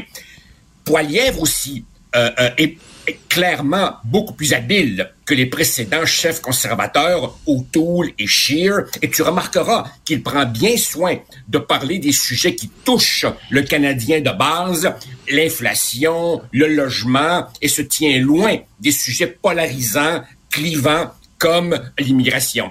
Par contre, pour Justin Trudeau, l'économie ira mieux en 2024 et si Trump reste menaçant, tu vois bien que Trudeau va dire il faudrait pas que le Trumpisme traverse les frontières et arrive chez nous. C'est gros, c'est simpliste, mais ça pourrait marcher. Et dernier point, n'oublie pas, au Canada, pour prendre le pouvoir, t'as à peine besoin de 35% des votes. Hein? Justin Trudeau, les fois précédentes, a gagné avec 32,6 en 2021 et 33,1 en 2019. Toi et moi, on a beau le hmm. considérer vide et superficiel, et c'est vrai, mais c'est un homme résilient. On ne sait jamais. Mais cela dit, il apprend pas de ses erreurs parce que moi, si j'étais dans son équipe, je serais découragé. Son voyage en Jamaïque, là, on n'arrête pas de lui reprocher de faire des voyages chez ses amis multimillionnaires, milliardaires. Et là, il, a, recommencé ça en disant, il n'y a aucun problème. Je suis désolé, oui, il y a un problème. Richard, il y a un fascinant paradoxe chez Justin Trudeau. Même ses pires détracteurs lui reconnaissent une qualité. Tu sais, Richard, comme moi, que dans la politique moderne, il faut que ton message soit simple et martelé continuellement. C'est ce qu'on appelle rester on message, parler en termes de clic. Justin Trudeau est très bon là-dessus. Il répète des phrases simples du genre nous travaillons fort pour les Canadiens puis les Canadiennes. Ben Il a une très grande discipline à rester sur un message simple. Et en même temps, il a cette indiscipline quand vient le temps des vacances privées. Il y a là, il y a là un état étonnant paradoxe. En fait, il y a un rapprochement là-dedans avec notre ami québécois Fitzgibbon. Les deux se foutent totalement du commissaire à l'éthique. Tout à fait. Euh, est-ce que François Legault va pouvoir remonter la côte qu'il a déboulée lui aussi? Ça va, être, ça va être très difficile dans le cas de M. Legault pour deux principales raisons. D'abord, si l'ennemi, l'adversaire principal de François Legault, c'est désormais le PQ, j'ai beaucoup de difficultés, Richard, beaucoup de difficultés à imaginer François Legault en capitaine Canada, reprenant les arguments antiséparatistes de Jean Chrétien jadis. Ce serait évidemment très problématique parce que M. Legault au sein même de la CAQ est entouré de souverainistes qui ont fait un virage opportuniste en joignant la CAQ, mais qui n'ont pas renoncé à leur rêve. Donc, évidemment, si François Legault joue à Capitaine Canada, euh, ce sera problématique. De l'autre côté, on voit aussi que l'ambiguïté fondamentale de cette coalition, aujourd'hui, Aujourd'hui, elle apparaît au grand jour. Pendant le premier mandat, d'une certaine façon, la COVID a aider M. Legault. Elle faisait distraction. Le vide ou l'ambiguïté fondamentale de ce projet euh, politique qui était la CAQ ne paraissait pas beaucoup. Maintenant, il mise tout sur la réforme du B. Le problème, hmm. c'est que c'est le genre de réforme qui prennent des années à donner des résultats. Donc, ce ne sera pas facile pour la CAQ. En, en même temps, en même temps, tu sais, le, PQ est en avance. Wow, restons calmes. On est à trois ans des élections. Ben, c'est ça. Ben, justement, écoute, tu te souviens, le cardinal Léger, on l'appelait Kid Kodak parce qu'il aimait beaucoup les caméras. Il y a un autre Kid Kodak, c'est Denis Coderre. Est-ce que l'arrivée de Kid Kodak 2, peut-être, au Parti libéral changerait, brasserait un peu les cartes? Et est-ce que ça mettrait justement peut-être euh, François Legault dans l'embarras? Alors, Richard, au risque de te surprendre ou au risque de mécontenter nos auditeurs ou que sais-je, je vais te dire franchement, au plan humain, Denis Coderre, si tu mets de côté l'idéologie, au plan humain, Denis, c'est un chic bonhomme. Il est gentil, il est sympathique. C'est le genre de gars avec qui c'est le fun de prendre une bière. Cela dit, est-ce qu'il est l'homme qui va relancer, moderniser le Parti libéral du Québec? Évidemment pas. Denis est un professionnel de la politique qui a été clairement incapable, incapable de réussir sa désintox. Il y a du monde qui a besoin de la politique. C'est des accros. Il retourne tout le temps. Il est incapable de faire autre chose. Et pendant les quelques mois de sa vie où il n'était pas politique, ben, il faisait genre de la radio ou de la TV pour préparer son retour en politique. Et je pense que les Québécois, franchement, regardent ça et voient du neuf. Richard, Richard, je sais bien que c'est pas un échantillon scientifique, mais retourne sur le site de notre journal et regarde les commentaires en dessous de l'article annonçant le possible retour de Denis. C'est dévastateur. Le thème, non, mais le, le thème commun de nos lecteurs, c'était il a pas compris. Il va-tu falloir lui faire comprendre une troisième fois? Écoute, euh, Joseph, euh, j'aime ça parler de ton expérience personnelle en politique. Quand tu as quitté la politique, est-ce que ta femme et tes enfants ont dû t'attacher sur ton lit et barrer ta Ah, porte? Est-ce que tu étais en manque? Est-ce que tu étais là? Je veux retourner, je veux retourner, là? Non, non, non, c'était, ça a été la désintoxication la plus facile de ma vie. Chers auditeurs, je vous le dis, on peut arrêter de boire, c'est faisable. J'ai réussi. de toute façon, Richard, de toute façon, quand j'étais en politique, j'étais perçu comme une espèce d'intellectuel un peu perdu en politique. Et quand je suis arrivé à l'université, j'étais perçu comme un politicien un peu perdu dans le monde universitaire. J'ai toujours été, comme si tu veux, une espèce de cas un peu limite. Non, ma désintoxication s'est très rapidement euh, sans, sans, le moindre problème. Mais je mais, constate mais, que pour beaucoup de gens, c'est pire que le fentanyl. C'est une drogue dévastatrice. Non, non, mais écoute, euh, euh, Denis Coderre, c'est Obélix. Il est tombé dedans quand il était petit. Souviens-toi, on peut voir sur YouTube. Allez voir ça sur YouTube. Denis Coderre, quand il était petit, puis il parlait des extraterrestres, puis il était tout petit, puis il était devant la télévision. Tu voyais, c'était une bête. Une bête de télé dès son jeune âge, ce gars-là. Là. Il aime ça. Richard, Richard, Jacques Godbout, que toi et moi avons bien connu, a fait il y a pratiquement 30 ans, plus que ça même, un documentaire qui s'appelle Le Mouton Noir, où il y avait moi, Mario Dumont et d'autres, nos premiers pas en politique. Ben, Denis Coderre, il était déjà là avec des bretelles à l'époque. Tu te rappelles? C'était la mode des bretelles, tu sais.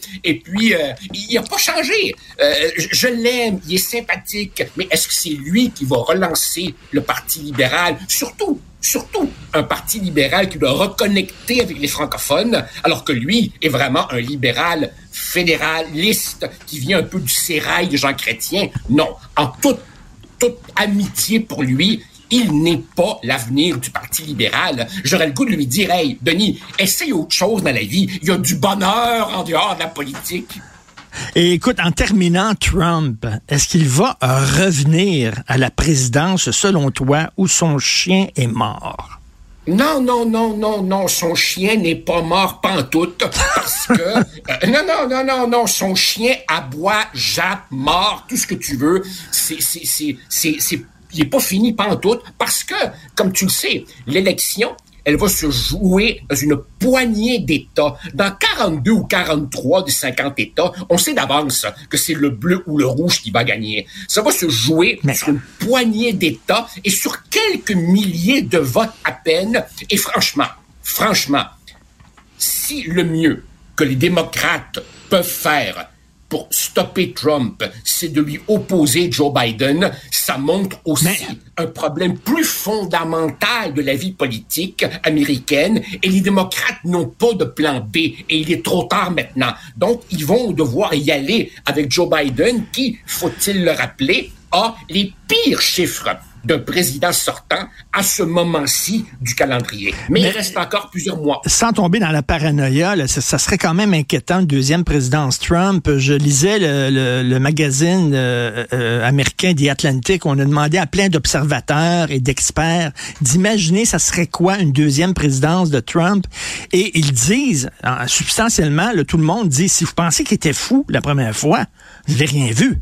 Parce que là, la deuxième fois, là, il va se venger.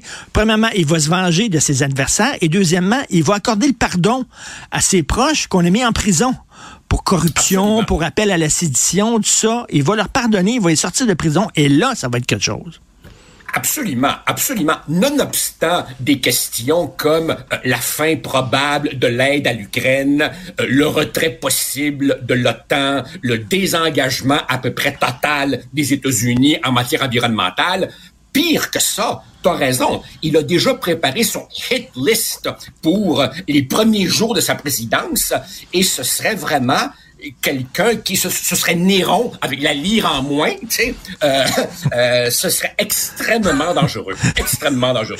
et, bien entendu, et, pire encore, c'est que s'il revenait et qu'il gagnait, son succès ferait naître des, petits imitateurs partout dans nos sociétés, ben partout en Occident, des gens qui verraient la recette gagnante. Alors non, ce serait absolument terrifiant. Et quand tu regardes un peu les démocrates, il y a quelques mois, les démocrates chuchotaient leur malaise. Maintenant, les démocrates commencent à dire ouvertement, hey, on a un candidat, Joe Biden, qui montre à tous les jours des signes croissants de sénilité. La vice-présidente est à peu près aussi impopulaire que lui. Il est trop tard pour se virer de bord. Et écoute, euh, on, on, on, dit souvent bilan de Joe Biden et beaucoup de gens évoquent, par exemple, le passage d'une loi sur les infrastructures. Richard, promène-toi dans la rue et demande à un électeur qu'est-ce qu'une infrastructure? Écoute, demain, demain, on va continuer euh, à parler de 2024 avec les deux guerres, celle à Gaza et celle en Ukraine. Tu vas nous dire ce que tu penses qui va arriver. Et en terminant, je vais te confier quelque chose. Notre grand oh, patron, Jean-Nicolas Gagné, notre grand patron euh, à Cube Radio, pendant ses vacances des fêtes, a lu ton livre. Si tu vois mon pays, oh. il a adoré oh. ça adoré ton, ton roman. Euh, on s'en est parlé tantôt. Donc, je le redis, hein, c'est un roman sur les patriotes, sur euh, ce qui s'est passé au Québec en 1837. C'est formidable. C'est le premier tome. Mais en 2024, je vois, moi, dans ma boule de cristal, que je vais lire ton deuxième tome qui sort en février. Exactement, exactement. Alors écoute, euh, dis merci à Jean-Nicolas parce que sans lecteur, l'auteur, il n'existe pas. merci à demain, Joseph. Salut. Salut. Pendant que votre attention est centrée sur vos urgences du matin, vos réunions d'affaires du midi, votre retour à la maison ou votre emploi du soir, celle de Desjardins Entreprises est centrée sur plus de 400 000 entreprises à toute heure du jour. Grâce à notre connaissance des secteurs d'activité et à notre accompagnement spécialisé, nous aidons les entrepreneurs à relever chaque défi pour qu'ils puissent rester centrés sur ce qui compte, le développement de leur entreprise. Parce qu'en immobilier, pour être à son affaire, suivez les conseils de nos experts. Via Capital, les courtiers immobiliers qu'on aime référer. Bonne écoute. Sa vulgarisation est d'une grande clarté. La controverse adore Richard. C'est comme ça. Alors, on entend les fêtes, bien sûr. Euh, vous avez eu des parties, des parties de Noël, parties de jour de l'an. Vous avez trop bu. J'espère, j'espère que vous avez pris soit le taxi, soit Uber, soit Opération Nez Rouge quand même. J'espère que vous n'avez pas conduit avec les facultés affaiblies comme on faisait dans les années 70. Je me suis tout le temps demandé, ça ressemble à quoi? La soirée d'un bénévole, ça ferait un bon film d'ailleurs. Si Gilles Carl était vivant, il pourrait faire un bon film là-dessus. Un gars qui, est, euh, qui fait du nez rouge pendant une soirée dans le temps des fêtes.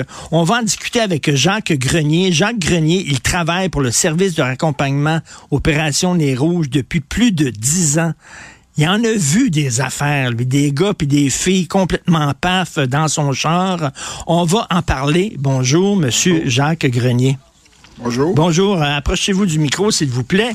Euh, si vous, le 28 novembre, vous avez euh, gagné un voyage pour six personnes à New York avec votre équipe parce que vous avez reconduit le 2 millionième usager d'Opération Nez Rouge, c'est oui, en 2015, avec mes bons amis Serge Beaufort puis Sylvain Harvey.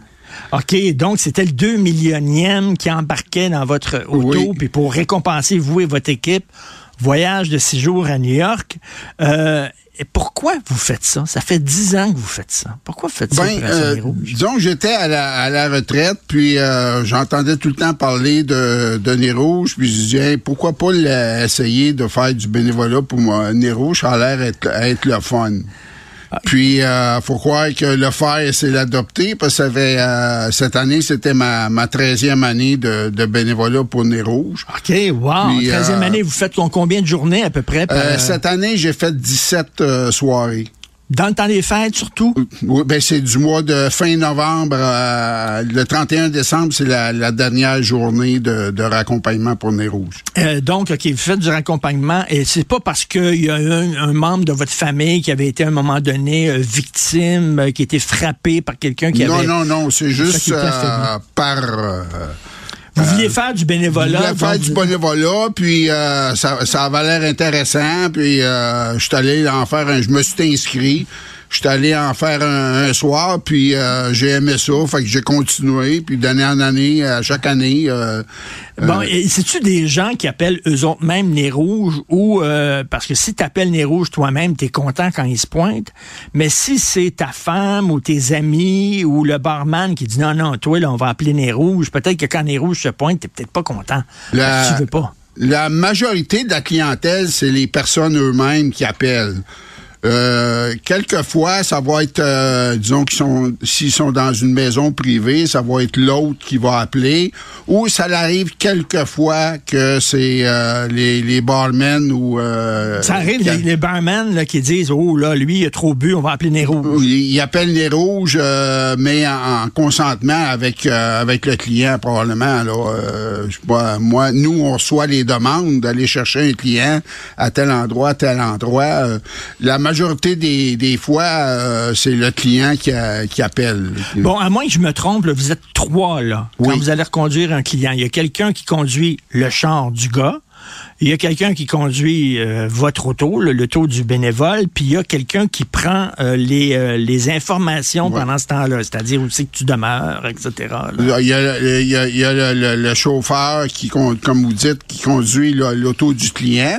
Puis il y a le partenaire qui accompagne le chauffeur dans l'auto du client pour le reconduire chez lui. Puis c'est lui qui, on l'appelle euh, partenaire, mais euh, c'est secrétaire ou euh, c'est c'est lui qui s'occupe de la paperasse. Puis en même temps, c'est un un petit cran de sécurité pour le chauffeur si jamais le, le client est euh, Agressif. agressif ou euh, euh, la plupart du temps les clients ils vont ils, ils vont nous raconter un peu leur vie ou leur euh, fait qu'on sert de de de, euh, De psychologue, de psychologue de, de, de père de mère de frère de sœur euh, d'amis euh, souvent souvent les clients vont nous raconter un peu leur soirée ou que ce qui se passe dans leur vie Parce que des fois, ça va bien, les parties de fête. Des fois, ça va mal. Des fois, on voit des proches qu'on n'a pas vus depuis longtemps. Il y a des chicanes, on est ému, etc. Est-ce que ça arrive qu'il y a des gens qui braillent dans votre chambre? Ça m'est arrivé une fois. Euh, euh, une cliente qui, euh, justement, on est allé la chercher dans une ma- maison privée, puis elle est rentrée en, en broyant dans l'auto parce que son chum venait de la laisser. OK, Fait que, dans le temps des fêtes. là, a fallu euh, euh, trouver des moyens pour la, la, sans dire la calmer ou euh, l'apaiser pour... euh, Est-ce qu'il y en a qui sont malades dans votre char? Tellement Cette année, cette année, oui, euh, ça m'est pas arrivé, mais je- j'ai su qu'il y avait une équipe que euh, ça est arrivé, ça est arrivé. Puis euh, dans le passé, ça m'est déjà arrivé que le client ait, ait vomi, mais ils nous fournissent un petit, un petit sac. Euh, comme- comme dans les avions, Comme là. dans les avions, mais euh, des fois, on n'a pas tout le temps le temps de le sortir pour le donner au, euh, au client pour... euh, Oui, puis le- je, suis curieux. Là, mettons, là, il y a un client qui vous met dans, dans votre char. Est-ce que vous lui demandez de payer? À un moment donné, il va falloir euh, nettoyer Ben, c'est, comme on dit, c'est le... le, le- C'est les restes du métier. C'est l'auto du client. Fait qu'il C'est dans son propre char. Il est dans, dans son propre char. Puis je fais toujours euh, une blague. Ben, si le client s'en aperçoit pas, qu'il a vomi dans son auto, au printemps, ils vont s'en apercevoir parce que ça va dégeler. puis le lendemain, quand il va voir, justement, quand il va se réveiller, puis il va dégriser, puis il va voir la, la condition de son char, peut-être qu'il va dire la prochaine fois, peut-être moins boire. Peut-être, oui. Peut-être moins boire. Euh, euh, et- ce qui m'intéresse, c'est le, le quota gars-fille. Parce que quand on pense euh, quelqu'un qui, qui boit trop, on a tout le temps en tête des gars. Bien sûr, c'est des gars. Mais il doit y avoir des filles aussi. Oh, oui, euh, il y, a- y y souvent des, des, euh, des- des jeunes filles euh, qui vont décident de sortir un soir, puis euh, euh, je dirais c'est c'est peut-être euh, 50-50 euh, Ah oui. la clientèle. On- là. yes. On a enfin a- atteint l'équilibre, l'équité, l'égalité entre hommes et femmes. Ils sont aussi zoufs les uns que les autres. Bon, oui. oui. les filles boivent autant que les gars. Bravo. Euh, donc, euh, 50-50. Ouais, je dirais 50-50. euh, m- Bien souvent, c'est des couples. OK. Euh, euh, même souvent, c'est des couples, puis euh, dans l'auto, il y a un siège d'enfant, que tu vois que c'est le couple qui a fait garder l'enfant, puis qui décide de, de, de, de se payer une sortie un soir. OK, puis les autres, ils n'ont euh, pas fait. Il y en a un qui va être le, le- le chauffeur désigné. Fait que toi, Ginette, tu boiras pas trop. Puis moi, maman. Ou, ou le, le- le couple appelle, puis euh, il demande un- une équipe nez rouge, puis bien souvent, là, euh, la majorité, je dirais, de la, de la clientèle, là, c'est pas euh, qu'on on, on s'imagine là, du monde là, euh, euh, sous-mort ou pas. La majorité du monde Ah euh, sont. Ils, ont, euh, ils ont dépassé la limite. ils ont sont dépassé pas la limite, puis même, comme je dis des fois, euh, ils ont peut-être pas dépassé la limite, mais ils veulent pas prendre de chance. OK. Euh, Et pourquoi, pourquoi euh, ils prennent pas un taxi? Pourquoi ils prennent pas un Uber plutôt qu'appeler Nez Rouge? Euh, c'est peut-être, euh, ben, premièrement. Ils sont cheap? Ils veulent pas payer? Non, non, c'est pas, c'est pas une question de cheap. C'est, euh, probablement, c'est une question de, de dire que ça, ça, ça rapporte des sous à une fondation que. euh, Parce qu'ils payent, en fait. Ils Ben, payent, ils les payent. Ils donnent un don. Ils donnent un don. C'est Euh, volontaire. Nous, nous, l'équipe, on, on reçoit jamais d'a- d'argent. C'est tout l'argent qui, euh, qui nous donne, ça va à la fondation du euh, Cégep. du- euh, ici à Montréal, c'est la fondation du Cégep du Vieux-Montréal qui ramasse des fonds pour... euh, Pour Opération Nez Pour. Opération Nez ils peuvent donner combien à peu près? Euh, la majorité des... euh, je dirais une vingtaine de dollars. Ah, ben quand même. Il y en a qui donnent plus, dépendamment aussi de euh, l'endroit où ce qu'on va les mener. Euh, comme cette année, j'ai pogné un- on a pris un client pour aller le mener jusqu'à Saint-Félix-de-Valois. Euh. Ce qui est pas normal, ben ce qui est pas normal, c'est qu'habituellement, il y a ce qu'on appelle des transferts. Disons comme euh, un, exemple, comme ça m'est arrivé cette année, il y a une équipe de Saint-Jérôme qui a pris un client, puis ils sont allés jusqu'à au Cosmodome. Puis nous, on est allés les chercher au Cosmonaume pour les ramener. C'est ce qu'on appelle un transfert. OK, donc euh, deux équipes. Il y a deux équipes, disons, une équipe de Saint-Jérôme qui vient euh, porter le client ou nous qui va euh, Cosmodome avec un, un client, puis là, c'est- l'équipe de Saint-Jérôme qui prend en charge. C'est à- Mont-Saint-Félix de Valois, c'est l'équipe de, de Joliette qui y avait peut-être pas assez, parce que des fois, on a, il y a pas assez de bénévoles euh, sur la route, pas assez d'équipes qui peuvent pas faire le transfert ou, fait qu'ils nous ont demandé si on voulait aller jusqu'à Saint-Félix-de-Valois. On a dit oui, euh, nous, on est ouvert à, à tout. fait qu'on est allé jusqu'à Saint-Félix-de-Valois, puis même, en revenant de Saint-Félix-de-Valois, on est allé à Joliette chercher un client pour l'équipe de Joliette pour le ramener à Montréal, vu qu'on était dans le coin. Et, et l'âge à peu près mais, moyenne des gens qui utilisent Ah, l'opération euh, des jeunes ou des gens plus vieux? Euh, je dirais que c'est dans 30, 30 40 ans, la, majorité des clients. Moi, quand j'ai commencé, j'ai dit, ça doit être... La première soirée que j'ai fait du nez rouge, j'ai dit, ça doit être une gang de petits vieux comme moi, là, qui, qui prennent des rouges.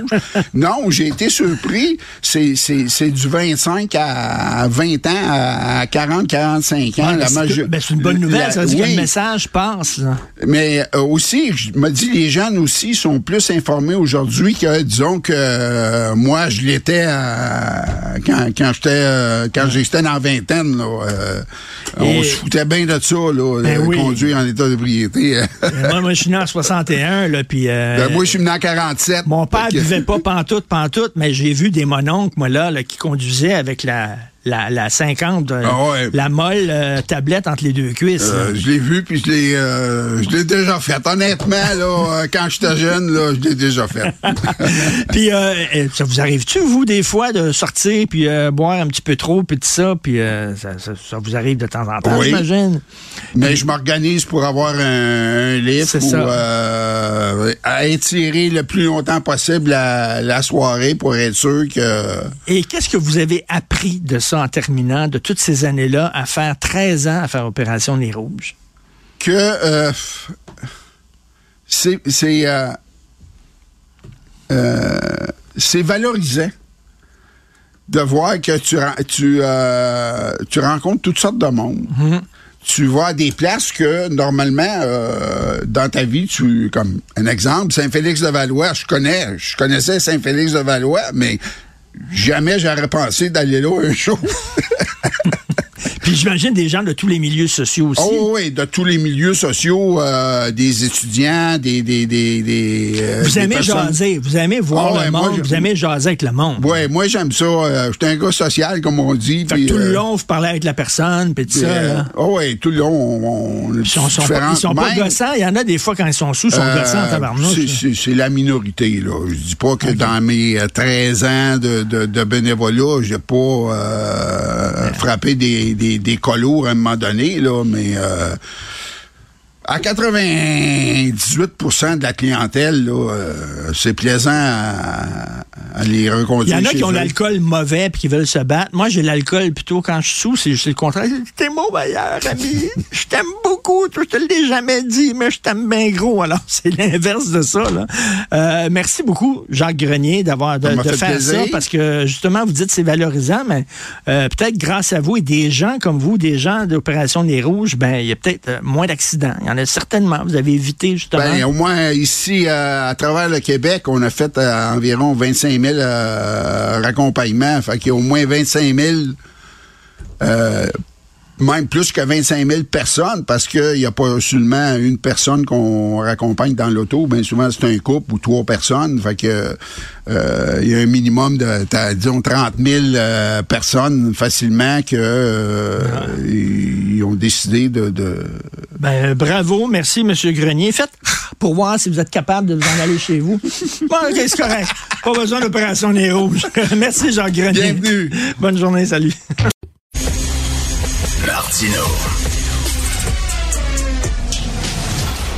Le cauchemar de tous les woke. Alors, tous les jours, je parle avec euh, Yves Daou, qui est le directeur de la section argent du Journal de Montréal, Journal de Québec, et je dois le dire pour ceux qui nous écoutent la première fois, Yves, c'est le gars qui m'a fait aimer et comprendre l'économie. Je l'avoue, moi, j'étais le genre, quand je prenais le journal, euh, les sports, l'économie, c'est ce que je lisais le moins. J'avais pas d'affinité. Chez nous, la ministre de l'économie, c'est ma blonde, c'est elle qui a la tête là-dessus, mais en lisant la section argent, je me suis soudainement intéressé énormément à l'économie. Donc, écoute, merci, tu as fait de moi un homo economicus. Euh, Yves Daou, euh, c'était euh, en 2023, c'était le mot, là. économie, c'est revenu souvent, la l'inflation, etc., les logements, l'hypothèque qui augmentait, les taux d'intérêt, ça va ressembler à quoi en 2024? Parce que c'était c'était des montagnes russes en 2023. En fait, Richard, je t'ai toujours dit qu'il y avait deux choses, deux certitudes dans la vie. Tu t'en rappelles? La mort, puis les impôts. Les impôts et les taxes. Puis l'autre certitude qui est intéressante, puis que j'étais sûr qu'on était pour discuter de ça durant le temps des fêtes, c'est la santé puis l'argent. La santé, c'est bon, on souhaite toute bonne santé, puis bonne chance pour te trouver un médecin. Oui. Hein, ça, Oui, oui, oui. Mais sur l'argent, là, tout le monde a des avis différents. Hein? Parce que, évidemment, chacun a une expérience de vie différente. Hein? Autour de la table, tu as des gens qui ont moins d'argent, puis ils en auront toujours moins. Parce que, bon, un job in, ils, ont- ils sont- ils travaillent deux jobs à, à salaire minimum, etc. Et les autres, ils s'endettent pas nécessairement. T'as les locataires, t'as les propriétaires. Les propriétaires, Oui. là, ils sont stressés en maudit avec Oui. le taux d'hypothèque. C'est ça. Le deuxième catégorie, c'est les gens, des couples qui, eux autres, ont beaucoup d'argent, mais ils vont en avoir de moins en moins. Parce que là, ils sont endettés, puis ils veulent maintenir quand même leur niveau de vie qu'ils avaient avant, mais peut-être que ça, ça va être impossible. puis tu as, la troisième catégorie, les millionnaires, qui, eux, l'inflation, ça les touche pas. Les taux d'intérêt, ça... Tiens, un banquier qui gagne 20 millions par année, là, Richard, il y a l'inflation puis les taux d'intérêt, là. Mais attends une minute, attends une minute. Yves, je me souviens de toi, en 2023, tu nous as dit, dans les stationnements du Dolorama puis de Maxi, on voit de plus en plus d'autos de luxe. Oui, mais ça, c'est ma deuxième catégorie. Ceux qui ont des bons revenus, qui se sont achetés des SUV, qui se sont achetés des maisons qui pouvaient pas se payer à l'époque, qui avaient des bons taux- des bas taux d'intérêt. Les autres sont maintenant chez Walmart puis ils coupent les, les- les rabais. Mais la réalité, là, tout le monde se pose la question, là. C'est récession ou ralentissement économique? Là, tout le monde est un peu sénère parce que, évidemment, les taux d'intérêt font en sorte que les gens dépensent moins. On l'a remarqué, les gens dépensent moins à l'épicerie et dépensent moins ailleurs. Euh, les entreprises, les profits ont commencé à baisser. Donc, ce qui va être à surveiller au cours de la prochaine année, là, l'inflation. On a-tu vraiment là, contrôlé l'inflation? Moi, je suis pas certain qu'on ait réussi. T'es pas sûr? Oh, non. Écoute, je vais te donner un exemple. Là, déjà, là, le professeur Sylvain Charlebois a dit là, que les familles, ça va leur coûter 700 pièces de plus l'année prochaine pour l'alimentation. Mais dans la viande, les fruits, tout ça, c'est encore du 7% Écoute, hier, j'ai été, j'ai été chez Métro, trois poitrines de, de, de- de poulet, là, pour 20 pièces. C'est plus que 7 puis 8% d'augmentation. Donc, on- l'inflation là, n'est pas encore contrôlée. Donc, ça veut dire que les taux d'intérêt, là, ça fait, on a eu 16 mois d'hausse de taux d'intérêt. Est-ce que la Banque du Canada là, va dire on va commencer à baisser les taux d'intérêt? Parce que l'inflation, ils sont pas encore capables de la contrôler. Fait que là, les- ce qu'il va falloir surveiller, c'est l'inflation. Ce qu'il va falloir surveiller, c'est les taux d'intérêt. Est-ce qu'ils vont baisser ou pas? Bien, tout l'impact de tout ça, ça va être sur le monde du travail. Là, pour le moment, on a, en cinq mois, le Québec a perdu 19 000 emplois à temps plein. Mais il reste encore 175 000 postes vacants à combler. Donc, tu as des licenciements qui se font, mais c'est pas massif. Toi et moi, on a connu les taux d'inflation à 10-12% Rappelle-toi, il y avait Service Canada, tout le monde faisait des line-up pour aller chercher son, son assurance chômage. Tu plus ça maintenant. tu as plus de line-up au festival d'Osteaga Osteaga, que tu en as à Service Canada. Ben oui. Hein? Parce que les gens s'achètent des billets à 300$ piastres pour aller voir des Les spectacles. queues maintenant, c'est au bureau de passeport. c'est pas mal plus. Donc, euh, la réalité, là, c'est l'inflation, il faut surveiller. Taux d'intérêt, on va voir ce qui va arriver. Mais oublie pas la fameuse bombe hypothécaire qui s'en vient. 60 des gens qui vont renouveler leur hypothèque dans les trois prochaines années. Eux autres, ces gens-là avaient des taux d'intérêt là, à 1% 2% Ils vont tous renouveler, même s'il y a des baisses de taux d'intérêt, ça va tout renouveler à 4 puis 5 Mais attends une minute, on se souvient tout de la crise de 2008, où il y a plein, plein de gens qui devaient mettre leur maison en vente parce qu'ils pouvaient plus, ils pouvaient plus payer leur hypothèque. Ça va être comme ça? Je pense que les banques là, détestent les, euh, les reprises de finances. Ce qu'ils vont faire, c'est qu'ils vont dire aux gens on va extensionner votre amortissement sur plusieurs années. Ah, c'est ça, là, ça va être sur 30 ans, C'est avec ta maison qu'il fallait, tu, voulais payer 300 000 là, avec ton prêt hypothécaire, mais elle risque de te coûter 400 000, puis c'est à 450 000 parce que tu vas payer plus d'intérêts pendant la période d'amortissement. Les banques vont préférer ça euh, présentement. Parce que, parce que on- tu sais, quand, quand tu es propriétaire, là, les premières années, là, même la, la- la moitié du temps, là, tu payes bien plus d'intérêt que de capital. Écoute, présentement, il y a des gens là, qui ont eu ce qu'on appelle l'alerte. là. C'est-à-dire pas capable de payer les intérêts, puis pas capable de payer le- les capitales. Ça fait que là, ce qu'ils font, les banques, là, c'est dire, écoute, on va extensionner ton amortissement, tu vas payer uniquement les intérêts, mais tu payes zéro capital. Là. Ça veut donc dire qu'à un moment, ta maison va te coûter très, très, très cher. là. Les gouvernements sont-ils capables de lutter contre l'inflation? Tu sais, le gouvernement, là, quand ça va bien, l'économie dit c'est grâce à nous. Mais quand ça va mal, il dit ah c'est le marché, c'est le marché, c'est pas de notre faute. Fait que ils sont jamais responsables de rien, tu sais. Euh, Est-ce qu'ils sont capables de Ben, moi, je pense que le gouvernement, oublie pas, là, on a donné beaucoup, beaucoup d'argent dans les années 20, euh, 2020, qui était toute l'aide qu'on que tout le monde a reçue. On était beaucoup plus riches, hein? Bon, ben ça, dans les chèques là, de, de- de- de Justin Trudeau et de François Legault, ça, ça fait augmenter l'inflation. ça. C'est clair, puis c'est passé dans la rénovation. Les gens se sont achetés des maisons, ils ont fait des voyages, etc. Mais là, le, le mur est arrivé, là. Les gens sont obligés de rembourser. Tu comprends-tu? Ils sont obligés de rembourser les prêts qu'il y aurait eu du gouvernement. La preuve, là, les entreprises qui ont eu 40 puis 60 000, la date d'échéance arrive, là. Dans une semaine, ils doivent rembourser au gouvernement. Tu sais, on n'a pas parlé de la question des faillites, là. Présentement, le Québec a déjà une augmentation de 40% des faillites d'entreprises. Là, il y a le fameux prêt, l'échéance s'en vient. Donc, ça veut dire que normalement, là, il va falloir surveiller taux d'intérêt, le monde du travail, s'il va y avoir les licenciements, les faillites, puis l'épicerie. Est-ce que l'épicerie, là, va nous coûter meilleur marché ou pas? Présentement, y a- moi, j'ai des doutes encore. Puis écoute, en terminant, là, les, les, les, les travailleurs là, qui ont été aspirés par une soucoupe volante, là, puis qui sont disparus soudainement, là, la pénurie de main-d'œuvre, est-ce qu'ils vont revenir? Après, après avoir fait le petit voyage sur Neptune, ils vont revenir sur Terre, ces Ben, travailleurs-là? Ils sont le- passés où? Le monde des licornes, tu t'en rappelles, il y avait ce dirigeant d'une entreprise qui était à Québec, qui s'était déguisé en licorne. Il avait réuni tous ses employés pour leur dire, écoutez bien, là, vous demandez la semaine de 3-4 jours, mais la réalité, là, c'est que ça marchera plus, là. Parce que il faut que vous soyez là. Vous, allez- vous avez, avez des obligations de travail. De, de- puis, puis là, la question, c'est que la pénurie de main-d'œuvre, elle existe là, dans plusieurs secteurs, technologie de l'information, la construction. Écoute, on- le gouvernement fait des programmes de formation accélérés pour la construction. On manque de monde. Il faut qu'ils soient formés en six mois. Il y a des projets de la construction de logements neufs. L'usine de Nordvolt, là, faut que ça soit construit, ça. J'ai hâte de voir ça, là. Ça devrait lever de terre bientôt, ça. Ben, là, là. 2026. Ça fait que là, ils ont besoin de travailleurs pour ça. Là. Fait que le gouvernement était pas fou quand il a lancé le programme d'accélé- d'accélération de, la- de la construction. Là. En six mois, là, ça prend des électriciens, des, toutes sortes de monde, de la charpenterie, etc. Et donc, là, euh, la, la machine est partie. Mais moi, je suis certain qu'il va, il va manquer encore de travailleurs. Écoute, euh, le, le malheur des uns fait le bonheur des autres parce que vous allez avoir plein de sujets à traiter dans les pages économiques. Puis on va se reparler, bien sûr, tous les jours. Merci d'être passé en Salut. studio. Puis Merci, évidemment. Santé financière pour toi. Puis pour toute ta famille. Puis surtout ta femme, parce que c'est elle qui gère tes sous. C'est elle, la ministre de l'Économie.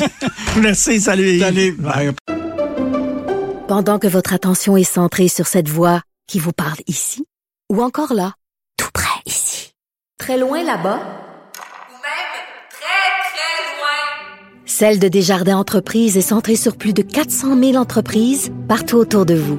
Depuis plus de 120 ans, nos équipes dédiées accompagnent les entrepreneurs d'ici à chaque étape pour qu'ils puissent rester centrés sur ce qui compte, la croissance de leur entreprise.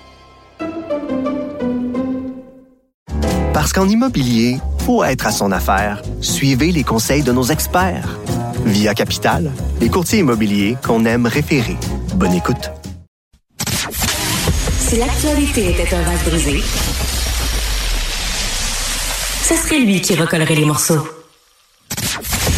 Martino. Le choix des connaisseurs. Alors, c'est ce soir à TVA à 21h. On va pouvoir euh, voir le documentaire Gaëtan Giroir, Onde de choc, sur euh, ce journaliste vedette qui s'est enlevé la vie en janvier 1999. Euh, et ce, euh, ce documentaire-là pose une excellente question. Est-ce qu'on devrait parfois euh, permettre aux médecins, aux psychologues, aux psychiatres de briser le fameux secret professionnel. Hein? Quand on va voir un psy, quand on va voir un médecin, on nous dit ce qui se passe ici, ça reste ici. C'est comme à Vegas. Ce qui se passe à Vegas, ça reste à Vegas. C'est la même chose pour un- une clinique. Sauf que, mettons, moi, j'ai une fille une fille qui est mineure, elle a 14 ans. Euh, je ne sais pas qu'elle fait le pas, elle me le cache. Elle va voir son psy, puis son psy sait que ma fille est au bout du rouleau, que ma fille euh, elle broie du noir, puis que peut-être que elle passerait à l'acte. Euh, ce serait peut-être le fun. Moi, comme parent, comme père, j'aimerais ça que le psy m'appelle et me dise, Monsieur Martineau, votre fille, euh, elle va vraiment pas bien. Euh, en même temps, est-ce que c'est une chose à faire, ça, de briser le saut de confidentialité? Parce que si les gens se confient à des psys, à des médecins, c'est parce qu'ils savent que ça sortira pas. C'est un- c'est une sacrée bonne question. C'est une question pas facile. On va en parler avec le docteur Pierre Faubert, psychologue spécialisé en drames familiaux. Ça fait longtemps qu'on ne s'est pas parlé. Pierre Faubert, bonjour. Oui, bonjour Richard. Sacrée question. Alors, euh, est-ce qu'on le brise ou on le brise pas, le lien de confidentialité, Pierre Faubert? Ben, en fait, euh, je vais vous référer au euh, code de déontologie des psychologues. OK. Euh, je ne lirai pas tout, mais je vais vous lire au moins un article, c'est l'article 18. Le psychologue peut communiquer un renseignement protégé par le secret professionnel en vue de prévenir un acte de violence, dont un suicide, lorsqu'il a un motif raisonnable de croire qu'un danger imminent de mort ou de blessure grave menace une personne ou un groupe de personnes identifiables. Donc, il faut euh, cette, euh, ce motif raisonnable pour le faire et euh, donner cette information-là qui est déjà euh, reconnue par euh, le patient ou la patiente lorsque nous entamons une démarche psychothérapeutique, il y a un consentement. Et dans le consentement, il est euh, mentionné que le secret professionnel pourrait être euh, relevé parce qu'il y a un danger imminent à la personne, suicide ou euh, automutilation. Deuxième euh, problème, ça serait que la personne menace de tuer quelqu'un d'autre ou de faire du mal ou de blesser sérieusement quelqu'un d'autre. Ou bien, dans le troisième cas, lorsque la personne euh, est euh, devant la Cour et que la Cour exige euh, l'obligation de révéler certains contenus des dossiers confidentiels. Ça, ce sont les trois, trois problèmes. On se souvient du film d'Alfred Hitchcock qui avait été tourné à Québec, I Confess, où c'était un curé. euh, il y avait quelqu'un sous le sceau de la confession, lui avait euh, dit euh, qu'il était un meurtrier. Est-ce que le curé doit le dire ou pas? Le prêtre, est-ce qu'il doit garder ça pour lui? C'était toute le, la question existentielle dans le film d'Hitchcock. Vous dites que là, ça devrait être compris de tous les patients et patientes qui vont voir un professionnel de la santé que effectivement, peut-être qu'il y a certaines informations qui vont être données à leurs proches. Ça, ça devrait être su, ça. Non, non, pas, pas à leurs proches. Euh, parce que parfois, parfois, les proches sont euh, Ben oui. le problème. Ben Hein, oui. Par exemple, vous parliez, vous parliez de votre fille, euh, euh, ça m'est déjà arrivé, euh, une situation comme ça, où euh, une adolescente est venue me rencontrer avec sa boîte de pilules et elle me dit, mais c'est avec ça que je vais me suicider. Alors, j'ai pas perdu de temps.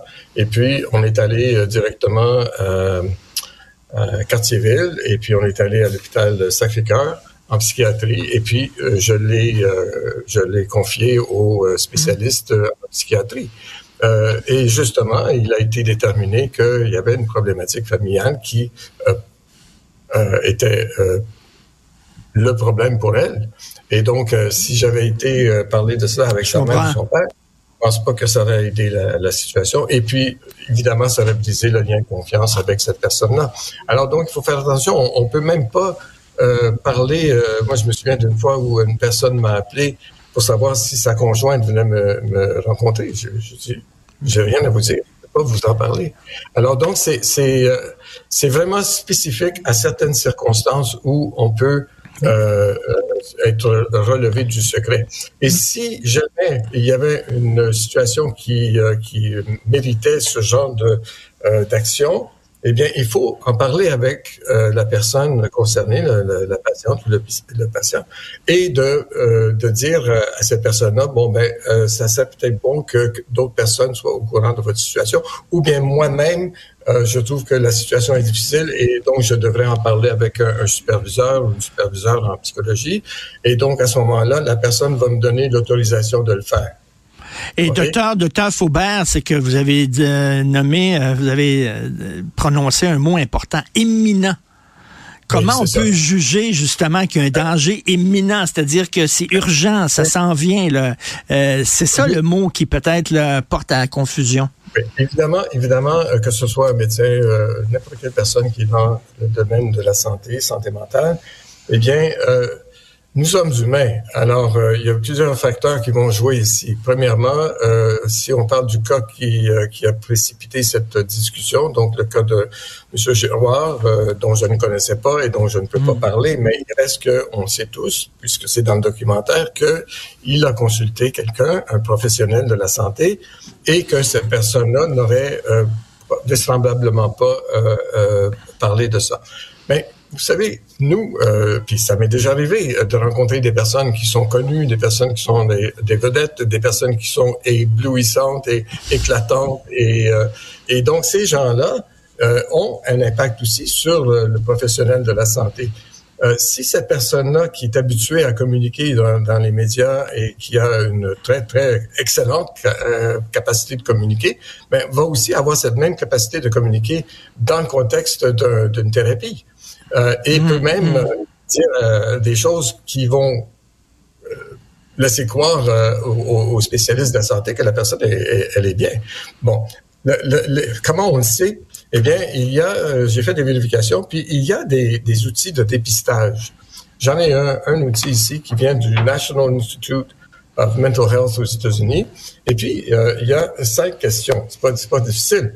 Et puis, si la personne répond euh, oui à une seule de ces questions-là, bon, ben là, il faut euh, intervenir euh, autrement.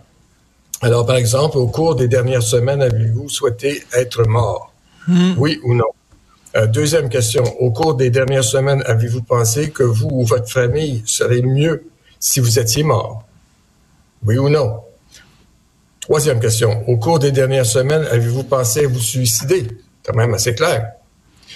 Quatrième question. Avez-vous déjà essayé de vous suicider? Si oui, comment et quand? Donc, euh, il y avait un plan, il y avait une action. Et euh, je dois dire aussi que euh, dans les études, dans les recherches, on dit qu'une personne qui a déjà fait une tentative de suicide, eh bien, il y a, il y a trois fois plus de chances qu'elle elle en fera une autre. Mais ça en Donc, espérant, on... en espérant que votre patient, votre patiente vous ment pas. On Exactement. espère que la personne que, dit la vérité. Que parce que quelqu'un peut répondre non à toutes ces questions-là et dans une heure, je vais apprendre qu'elle elle s'est suicidée. Et puis la personne peut répondre oui à tout ça et puis continuer à vivre. Ben, c'est ça, comme vous dites, là, je veux pas lancer la roche non plus au médecin là, que M. Euh, Giroir avait consulté, parce qu'on sait pas. Là, euh, euh, peut-être que lui, il sentait pas qu'il y avait un danger imminent. Euh, merci, docteur Pierre Faubert. C'est ce soir à TVA à 21h, Gaétan Giroir, Honte de choc. Si vous avez des idées noires, si ça va pas euh, dans votre âme, dans votre cœur, un 866 appel. J'ai déjà, Pierre Faubert, j'ai déjà consulté des psys. Euh, un psy une fois, j'ai traversé une période difficile, je suis allé. Puis là, tu sais, t'attends dans la salle d'attente pour ton rendez-vous. Puis j'étais connu. Je me suis dit, écoute tout le monde va savoir que je vais voir un psy. Mais en même temps, la personne qui attendait dans la salle d'attente avec moi, était dans la même situation que moi. Fait qu'on se regardait, puis tu sais, elle me jugeait pas, cette personne-là, puis moi, je la jugeais pas non plus. On était tous dans le même maudit bateau. Fait que ça me fait du bien de parler à un psy, puis il faut le faire. Oui, puis c'est un signe d'intelligence et puis euh, d'amour de soi. Et je pense qu'il faut faire ça. Et puis, il faut aussi savoir qu'il y a des dépressions que les gens vivent, et on appelle ça une dépression masquée. Ils s'en rendent même pas compte qu'ils sont déprimés. Alors, il faut, il faut aussi parler de ces choses-là. Et puis, euh, on sait que, par exemple, dans la Ligue nationale de hockey, maintenant, il y aura des, des, des gens qui seront en place, d'autres joueurs qui, se, qui, sont nommés pour euh, être attentifs à des joueurs, parce que plus on est connu, plus on est puissant, plus on est euh, au-dessus de toutes nos affaires, je dirais plus on est à risque. Merci beaucoup. Toujours un plaisir de vous parler, docteur Pierre Faubert. Merci de ces éclaircissements-là. Bonne journée. Bonjour. Au revoir. Pendant que votre attention est centrée sur vos urgences du matin, vos réunions d'affaires du midi, votre retour à la maison ou votre emploi du soir, celle de Desjardins Entreprises est centrée sur plus de 400 000 entreprises à toute heure du jour. Grâce à notre connaissance des secteurs d'activité et à notre accompagnement spécialisé, nous aidons les entrepreneurs à relever chaque défi pour qu'ils puissent rester centrés sur ce qui compte, le développement de leur entreprise. Parce qu'en immobilier, faut être à son affaire. Suivez les conseils de nos experts. Via Capital, les courtiers immobiliers qu'on aime référer. Bonne écoute. Martino. Le préféré du règne animal. Bonjour, les petits lapins. On vient d'entendre une entrevue hyper intéressante, hyper pertinente et surtout nécessaire avec docteur Pierre Faubert. Donc, si vous avez manqué un bout, si vous voulez qu'un ami, qu'un proche l'écoute, eh ben euh, tout est en rattrapage hein, sur le site web cube.ca dans la section radio ou encore sur vos téléphones avec l'application Cube tous nos contenus se retrouvent là-dessus. D'ailleurs, vous pourrez euh, rattraper la toute première émission de notre petit nouveau dans l'équipe, Mathieu Bocoté, qui a maintenant sa propre émission en semaine du lundi au jeudi de 8h à 9h. Mathieu a parlé justement euh, ce matin du déclin de la langue française au Québec avec son invité Frédéric Lacroix. Moi, je suis pas mal certaine que ça va, euh, ça va vous faire réagir. Donc, n'hésitez pas à aller l'écouter. On a reçu d'ailleurs plusieurs textos, puis ça, je trouve ça le fun parce que c'est la beauté du direct. Vous pouvez nous rejoindre en tout temps. Yves de Sherbrooke qui nous félicite, d'ailleurs, qui félicite toute l'équipe pour cette journée de lancement. On nous a texté aussi bonne chance et longue vie à Cube, à la télévision. D'ailleurs, n'hésitez pas à signer vos textos. C'est le fun d'avoir euh, d'avoir un nom. Et il y a José qui est contente de voir la belle face de Richard et son nouveau kick, Benoît Dutrisac. Déjà, déjà le charme opère. Et euh, j'ai reçu aussi des textos du type test 1212. Hein. C'est peut-être la première fois que vous essayez de nous rejoindre, que vous essayez de texter à Cube. Je prends le temps de vous répondre, je prends le temps de vous confirmer que ça fonctionne. Comme ça, vous pourrez euh, peut-être ajouter le numéro dans vos contacts. Ça va être plus facile de nous euh, texter par la suite. Donc, le numéro, autant pour texter que pour appeler, c'est le 1-877-827-2346 ou le 187 Cube Radio. Il y a beaucoup de commentaires aussi sur ta publication, euh, Richard, ta publication Facebook sur le fait que Cube est à la télé. Donc, les gens demandent, c'est à TVA, c'est à LCN? Non, on a notre propre chaîne maintenant. On a remplacé tout simplement euh, YouPad. Donc, c'est 70 sur Elix et le 651 sur Club Illico. Si évidemment vous êtes avec euh, Vidéotron, que ça fait partie de votre euh, forfait. Si vous êtes avec un autre fournisseur, ben, il va peut-être falloir prendre un petit deux minutes seulement pour lâcher un petit coup de fil au service à la clientèle et en faire la, la demande. Et si vous nous avez, si vous aviez déjà l'habitude de nous écouter sur le web ou en direct sur l'application, ben ça, ça fonctionne toujours. On est content de vous savoir à l'écoute. Pendant que votre attention est centrée sur cette voix qui vous parle ici, ou encore là, tout près ici, très loin là-bas, Ou même très, très loin. Celle de Desjardins Entreprises est centrée sur plus de 400 000 entreprises partout autour de vous. Depuis plus de 120 ans, nos équipes dédiées accompagnent les entrepreneurs d'ici à chaque étape pour qu'ils puissent rester centrés sur ce qui compte, la croissance de leur entreprise. Parce qu'en immobilier, pour être à son affaire, suivez les conseils de nos experts. Via Capital, les courtiers immobiliers qu'on aime référer. Bonne écoute. Artiste de la satire, il dénonce les incohérences et ironie à la fois. Richard Martineau. Alors, Jean-François Lisée, euh, cette saison euh, et les autres saisons après, va croiser le fer avec Marie Monti, que j'accueille. On est très euh, content de t'accueillir dans l'équipe. Marie, salut. Alors, tous les jours, on va discuter les trois avec Jean-François. Euh, je veux commencer tout de suite. Jean-François Lisée, tu étais à CGAD. Il y a quelques jours où tu parlais de la difficulté de se faire servir en français euh, au Québec et tu parlais bien sûr de ton expérience au Club Med de Charlevoix où euh, tu t'es fait servir en anglais et l'animateur de CJD disait I don't believe you. I don't c'est comme s'il avait jamais entendu parler de ça. Oui, c'est intéressant. Bon, d'abord, c'est parce que je fais CJD deux fois par semaine euh, avec Karen Rand et, et Natacha qui sont charmants. Euh, on a des bonnes discussions, mais on, on se rend compte de la, de la différence de perspective. Alors, donc, il y a cette, histoire que euh, je suis allé au Club Med euh, pour euh, voir si c'était bien. Puis c'était très bien, trop cher, mais deux fois à la réception puis au ski shop, j'ai pas pu me faire servir en français. Donc, je l'ai écrit. Notre amie Sophie Durocher, que tu connais bien, l'a repris dans son dans sa chronique. Et là, ça a été vraiment, euh, ça, a suscité l'intérêt de CJD. Ils m'ont demandé de raconter ça. Et là, j'ai dit, vous savez, ce n'est pas, euh, pas quelque chose qui arrive rarement qu'on puisse pas se faire servir en français à Montréal. Elle a dit quoi? Tu me dis ça là, comme si c'était une évidence. Ben, j'ai dit oui, ça arrive assez régulièrement. Elle dit par exemple. Alors je commence à donner des exemples. Puis elles disent oui, ben c'est peut-être des immigrants. Ben oui, des fois c'est des immigrants. Puis euh, je les blâme pas eux. Il faut leur demander d'apprendre le français avant de venir. Mais parfois c'est pas juste des immigrants. En tout cas, mais ce qui était très intéressant, c'est que c'était la première fois qu'ils entendaient quelqu'un dire ça.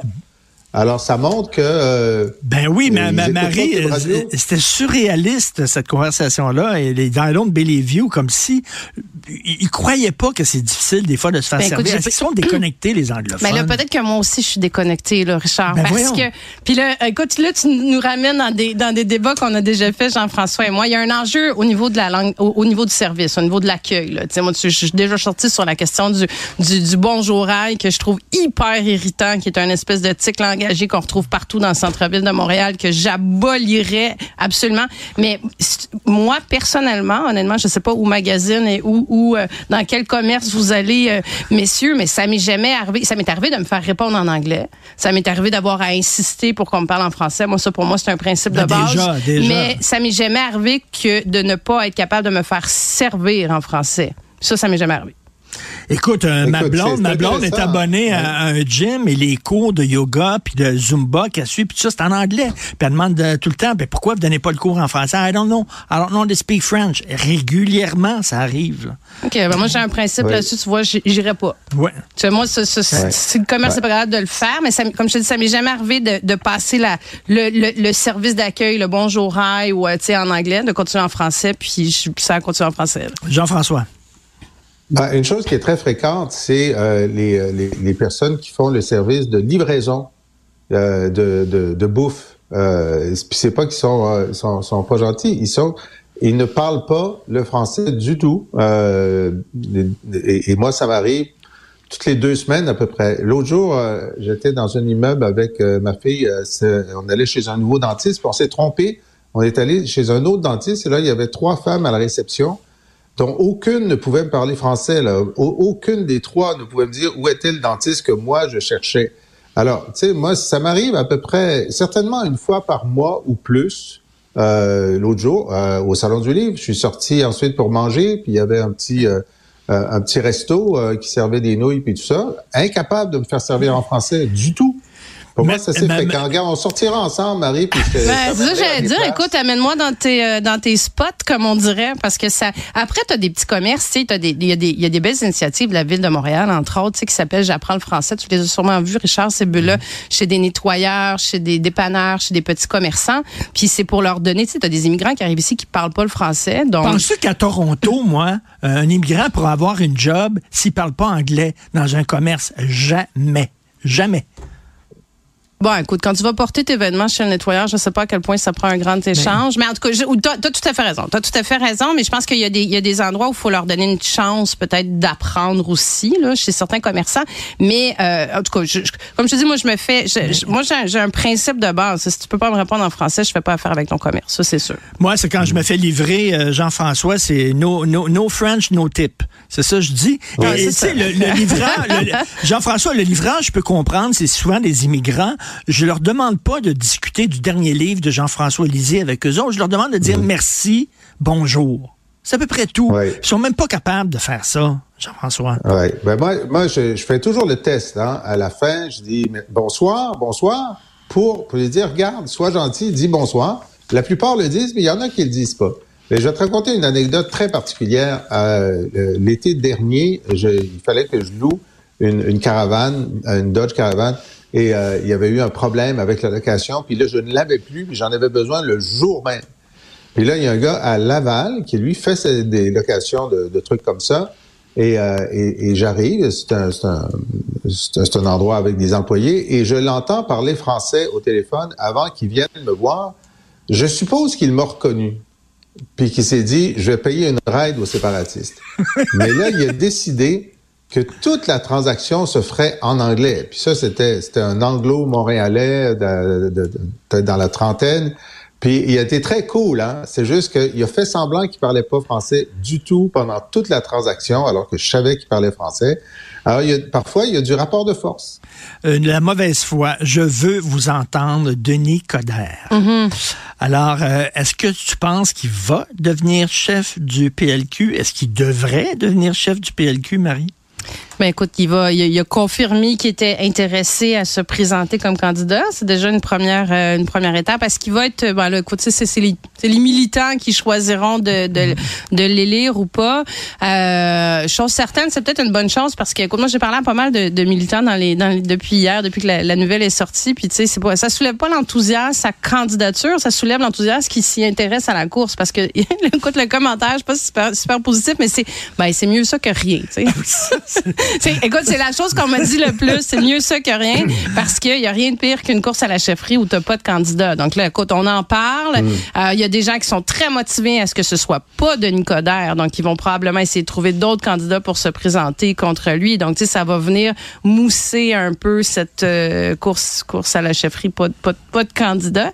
Euh, Est-ce que après ça, c'est la bonne personne? Bon, c'est sûr que, tu sais, je sais pas. J'entendais Jean-François qui, lui, a l'air très, euh, très enthousiaste à cette mais c'est sûr que pour un, pour un péquiste, c'est le fun d'avoir un, un, un Denis Coderre à la tête du PLQ parce que c'est Ben capitaine oui. Canada, donc Ben il va oui. parler du fédéralisme, il va parler du Canada, donc ça va positionner le PQ dans, ses, dans son nationalisme, donc c'est super intéressant. Est-ce que moi, tu vois, comme, euh, comme, comme, comme ex-député libéral, ça me parle une candidature qui va être très, très fédéraliste? Pas tant que ça. tu sais. Je pense qu'il y a un intérêt à avoir un, un chef qui va être euh, plus sur les régions, sur le francophone, sur le nationaliste, qui va aller rechercher plus de la, de la teinte bourrassienne. Tu sais. Euh, écoute, corrige-moi si je me trompe, Jean-François, mais lorsqu'il était maire de Montréal, il y avait un peu la même vision de Montréal au point de vue linguistique que Valérie Plante, en disant it's a bilingual city. là. Oui, oui, ben, tout à fait. Et d'ailleurs, euh, moi, j'étais en même temps, j'étais ministre de la métropole pendant qu'il était maire de Montréal. Donc, on a beaucoup travaillé ensemble, essentiellement avec beaucoup de, euh, beaucoup de, de plaisir, je dois dire. J'ai une bonne relation avec Denis. Euh, mais euh, lorsque la Charte des valeurs a été proposée, lui a annoncé que ça s'appliquerait pas à Montréal. Il a dit, ben, c'est la loi. Euh, non. Lui, euh, non. Il allait séparer Montréal du Québec pour ce qui est de la Charte des valeurs. Évidemment, sur la question, quand c'est devenu la loi 21, Valérie Plante a dit qu'elle était contre, mais qu'elle allait l'appliquer. Alors, il y a quand même un, respect de, de la législation nationale. Mais donc, c'est un peu son attitude. Mais effectivement, moi, je pense que Marie a raison. Le slogan, c'est Denis Coderre, mieux que rien. Tu mets ça sur tes affiches, tout le monde est d'accord, c'est le cri de ralliement. C'est le cri de ralliement, exactement. Euh, ça, ça me souvient, là, ça, ça me rappelle euh, le, le- le slogan que je disais que ça devrait être le devise du Québec, que ça pourrait être pire. On entend souvent ça au Ça Québec. pourrait ça pire. pourrait être Ouais. pire. Ça pourrait être le slogan du euh, Parti libéral du Québec. Ouais, mais tu sais, bon, on leur souhaite mieux peut-être. Je sais pas, on leur souhaite pas mieux que Denis Coderre, mais mieux que ça pourrait être pire. Tu sais, c'est un peu plate quand tu quand, quand tu te t'as raison. Mais moi, j'ai l'impression que ça va ça va tu sais ça va peut-être animer un peu justement d'autres euh, d'autres candidatures, motiver d'autres euh, candidats. Mais tu sais, faut pas perdre de vue que l'élection est juste en 2025, là, et dans dans plus qu'un an Mais c'est ça. là. D'ailleurs, je veux vous lancer sur cette 2026. dernière question-là. O- Euh, Est-ce que, 2026. Est-ce que, selon vous, François Legault peut euh, euh, remonter la côte qu'il a déboulée en 2023? Marie. Est-ce qu'il peut la remonter? Ben écoute, il lui reste trois ans. Là. Ça fait, euh, écoute, l'élection est en septembre dernier. C'est juste comme là, j'entendais les gens parler de remaniement. Ça fait quatre mois qu'il a, formé son conseil des ministres. Oui. Ça serait un, il avouerait lui-même son erreur de, de former son conseil des ministres s'il procédait à un remaniement tout de suite. Est-ce qu'il peut remonter la côte? Absolument. Tu sais, je veux dire, en politique, là, je veux dire, on en a tué des partis, puis on en a tué des ministres, on en a tué des premiers ministres. La capacité de rebondir, puis on dit tout le temps une journée, une journée en politique, c'est comme six mois, là, puis Ben c'est, oui. c'est, dans deux mois, on peut être complètement ailleurs puis il peut avoir remonté complètement. Mais c'est sûr qu'il va falloir qu'il euh, qu'il s'enligne un petit peu plus. Euh, tu sais là la CAQ on sait plus on sait plus trop c'est quoi leurs idées là. Tu sais ils étaient arrivés au pouvoir avec euh, des idées très claires que, que ça nous plaise ou pas sur l'identitaire le nationaliste tout ça. Euh, là écoute ils ont changé euh, tu sais il y a eu nombre de volte-face là. Donc il faudrait que François Legault ait- s'assoie sur des convictions un petit peu plus claires. D'ailleurs, tu le sais, Jean-François Infoman voulait aller euh, magasiner une boussole avec François Legault et François Legault a refusé, je crois. Euh, Est-ce qu'il va trouver sa boussole? Il va retrouver son or, euh, François, selon, toi? Ben, euh, la, difficulté est, assez importante. Puis effectivement, il a il a livré une partie des grosses choses qu'il avait dit qu'il voudrait livrer. Enfin, les promesses qu'il n'a pas rompues, sauf le, troisième lien, etc. Il y a un problème. il y a deux problèmes. Le problème, c'est que à cause des revirements qu'il a fait sur un certain nombre de questions, euh, sa crédibilité a été euh, beaucoup euh, malmenée. Et ça, c'est très difficile à reconstruire. C'est pas impossible mais c'est difficile parce que ça, ça n'est pas lié à un seul dossier, mais à la perception de la crédibilité de la personne.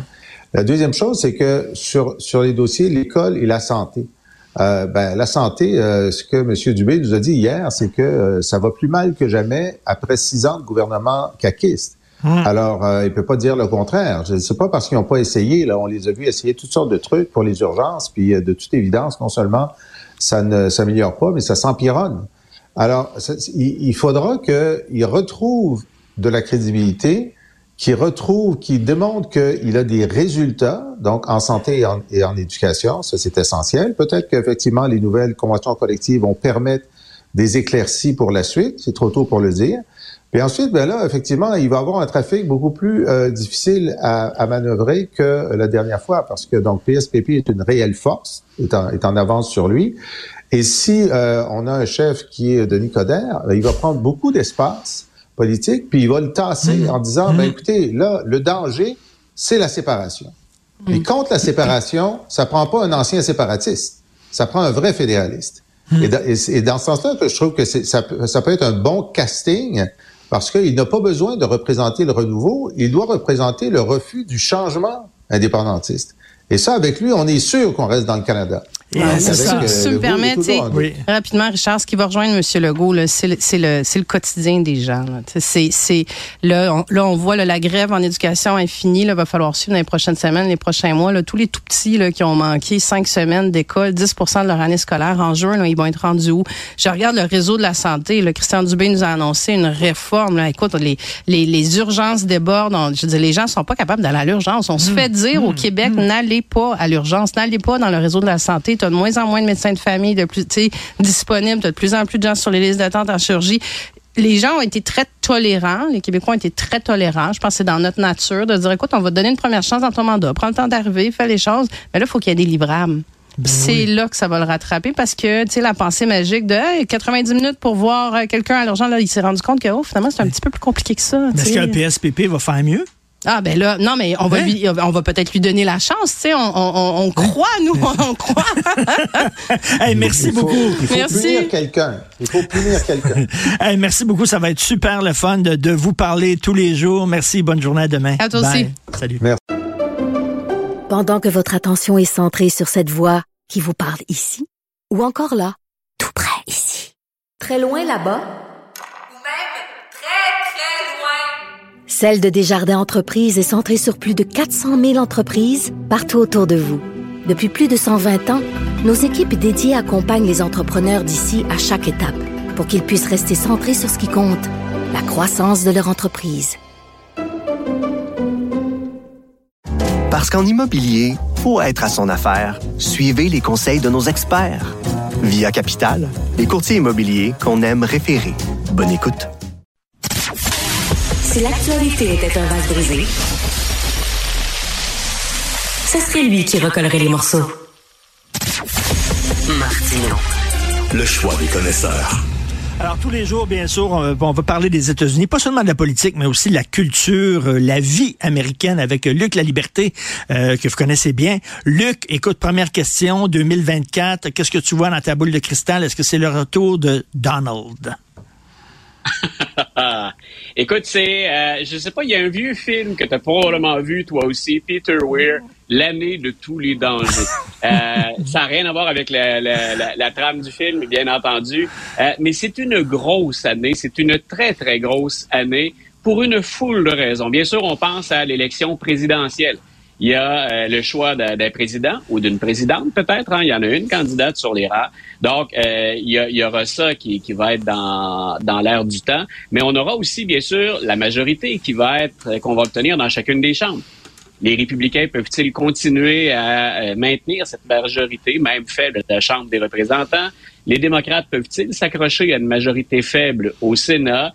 Et il y a bien entendu les démêlés judiciaires de Donald Trump qui, au-delà de Trump et du spectacle, ce que tu as déjà qualifié donc de, de, de shit show, donc euh, au-delà de ça, est-ce qu'on aura euh, avec Donald Trump euh, un meilleur, une meilleure perspective sur les limites du pouvoir exécutif aux États-Unis? Est-ce que le président, moi c'est la question qu'on a entendue cette semaine hein, jusqu'à maintenant, est-ce que le président jouit aux États-Unis d'une immunité aux criminels qui est totale, sans limite, sans balise? Euh, c'est la question, mine de rien, à laquelle il y a une cour d'appel qui tente de répondre actuellement et qui va fort probablement aboutir à la Cour suprême. Parce que la question que tu m'as posée, tu m'as envoyé tes sujets et tu dis un président peut-il faire assassiner son rival ah. et jouir d'une immunité? Pourquoi tu poses cette question-là? Pendant on est en appel sur la question de l'immunité de Donald Trump, et c'est l'avocat de Donald Trump qui disait, euh, dans ce qu'il a fait, dans ce qu'on lui reproche, et ça vaut pour la Géorgie, et ça vaut pour la cause également qui est à Washington, c'est celle du 6 janvier, du rôle qu'on reproche à Donald Trump dans l'acte d'accusation. Il a contribué, il a encouragé donc les manifestants à assaillir le, le Capitole. Donc, l'avocat de, de M. Trump a dit, écoutez, il jouit d'une immunité qui est totale. Et là, les, les juges, les trois juges, se sont, ont relancé l'avocat de Donald Trump sur des exemples qui semblent extrêmes, mais qui en même temps disent, euh, vous avez pas de limite, vous? Et une des questions, écoute, je pense que c'est celle qu'on a récupérée dans tous les médias américains, c'est si le président utilise euh, SEAL Team 6, alors, ce qui avait été utilisé pour se débarrasser d'Oussama Ben Laden, traquer et éliminer Oussama Ben Laden, est-ce que si un président utilise SEAL Team 6 pour un adversaire politique, c'est peut-être des idées qu'on voulait donner à Joe Biden. Donc, on a dit, euh, est-ce que le président pourrait faire ça et s'en sortir? Et après une légère hésitation, Richard, et c'est là où ça devient troublant, l'avocat de Donald Trump a dit, euh, ben, il faudrait d'abord qu'on le destitue, que ça passe par le Congrès, mais oui, ensuite, il s'en tirerait. Donc, euh, écoute, il y, avait, il y avait un réel argumentaire de l'avocat Trump derrière ça, mais sa réponse a fait sourciller plein de monde parce que, comme toi, je pense que beaucoup d'Américains pro-Trump ou anti-Trump étaient assis chez eux en se disant, ben voyons. Donc, écoute, on en est là en 2024, en ce début d'année 2024 aux États-Unis. Un président américain pourrait-il utiliser son pouvoir pour se débarrasser d'adversaires et ne jamais avoir de procédure contre lui continuer à circuler libre comme l'air. Souviens-toi de l'épisode de West Wing où justement le président des États-Unis, euh, incarné par Martin Sheen, euh, faisait assassiner un citoyen américain qu'on soupçonnait euh, de terrorisme en utilisant justement cette, cette clause-là. Souviens-toi aussi de Richard Nixon qui disait quand le président le fait, ça devient légal. Voilà. Voilà, et tu vois, j'aime bien que tu récupères cet exemple de Richard Nixon parce que on sait qu'au civil, puis on imagine la logique derrière ça, le président américain jouit d'une immunité. C'est-à-dire qu'au civil, on pourrait enquiquiner le président avec la partisanerie, ne cesse que ça. On pourrait l'empêcher littéralement de faire son travail en le poursuivant régulièrement. Donc, on a dit au civil, on, met ça de côté, puis depuis Richard Nixon, on ne teste, fin pratique, plus cette immunité. Mais là, c'est aux criminels qu'on tente de, de, de, le faire. Et écoute, on est dans, on est dans l'historique, on est dans l'inédit, dans le jamais vu. Moi, je pense que ce que vont faire les tribunaux éventuellement, c'est de baliser cette immunité. Je ne ben pense pas qu'on dise on peut accuser le président ou criminel sur l'ensemble des dossiers, mais je pense qu'il y aura des cas de figure, des balises qu'on n'a jamais eu à fixer par américaine qu'on va maintenant faire. On le verra avec la Cour d'appel, fort probablement. Et bien entendu, ce qui nous intéresse le plus là-dedans, c'est que va en penser la Cour suprême. C'est elle qui, pour the law of the land, hein, pour la loi du pays, a le dernier mot sur le contenu et l'esprit de la Constitution. Donc, en fait, je suis impatient. Autant je, je surveille ça à court terme, moi, je me sers souvent de Donald Trump pour étudier la Constitution, étudier la Déclaration des droits, puis voir ce qu'une présidence comme celle de Trump peut faire comme euh, peut avoir, pardon, comme impact sur la Constitution et sur la Déclaration des droits. Et je trouve ça fondamentalement, objectivement, pédagogiquement comme prof, drôlement intéressant d'attendre ce que la Cour suprême va donner comme interprétation. Ben écoute, je te donne un devoir pour demain. Tiens, euh, j'aimerais ça discuter avec toi.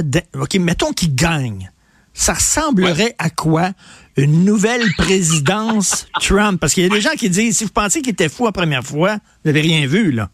Attendez la deuxième ben, fois. Il est, euh, je sais pas si le terme fou est, tout à fait est tout à fait correct, mais il est plus extrême cette fois-ci qu'il ne l'était en 2016. Donc, je ferai mes devoirs et demain, on pourra s'entretenir de ça. De quoi aurait l'air 2025-2026 sous un second mandat Donald Trump? Écoute, on va avoir plus de temps demain. J'ai été un peu délinquant, tiens, dans mon euh, dans mon temps. Euh, merci beaucoup, euh, Luc La Liberté. On se reparle demain. Merci. Pip, pip, pip. Alors là, c'est le signe que vous pouvez mettre votre casque 3D. Boum! Et voilà. Merci beaucoup. On a cassé à glace. Merci à toute l'équipe. Florence Lamoureux à la recherche. Merci beaucoup. Incontournable Florence. Jean-François Roy aussi à la réalisation, la mise en onde. Euh, et euh, merci ben, aux nouvelles. Tiens, Marie euh, mon petit qui se joint à nous. Et aussi Stéphanie Villeneuve. Merci beaucoup. on se reparle demain. Reste à l'écoute. Il y a d'autres bonnes émissions à Cube. Bonne journée. Cube.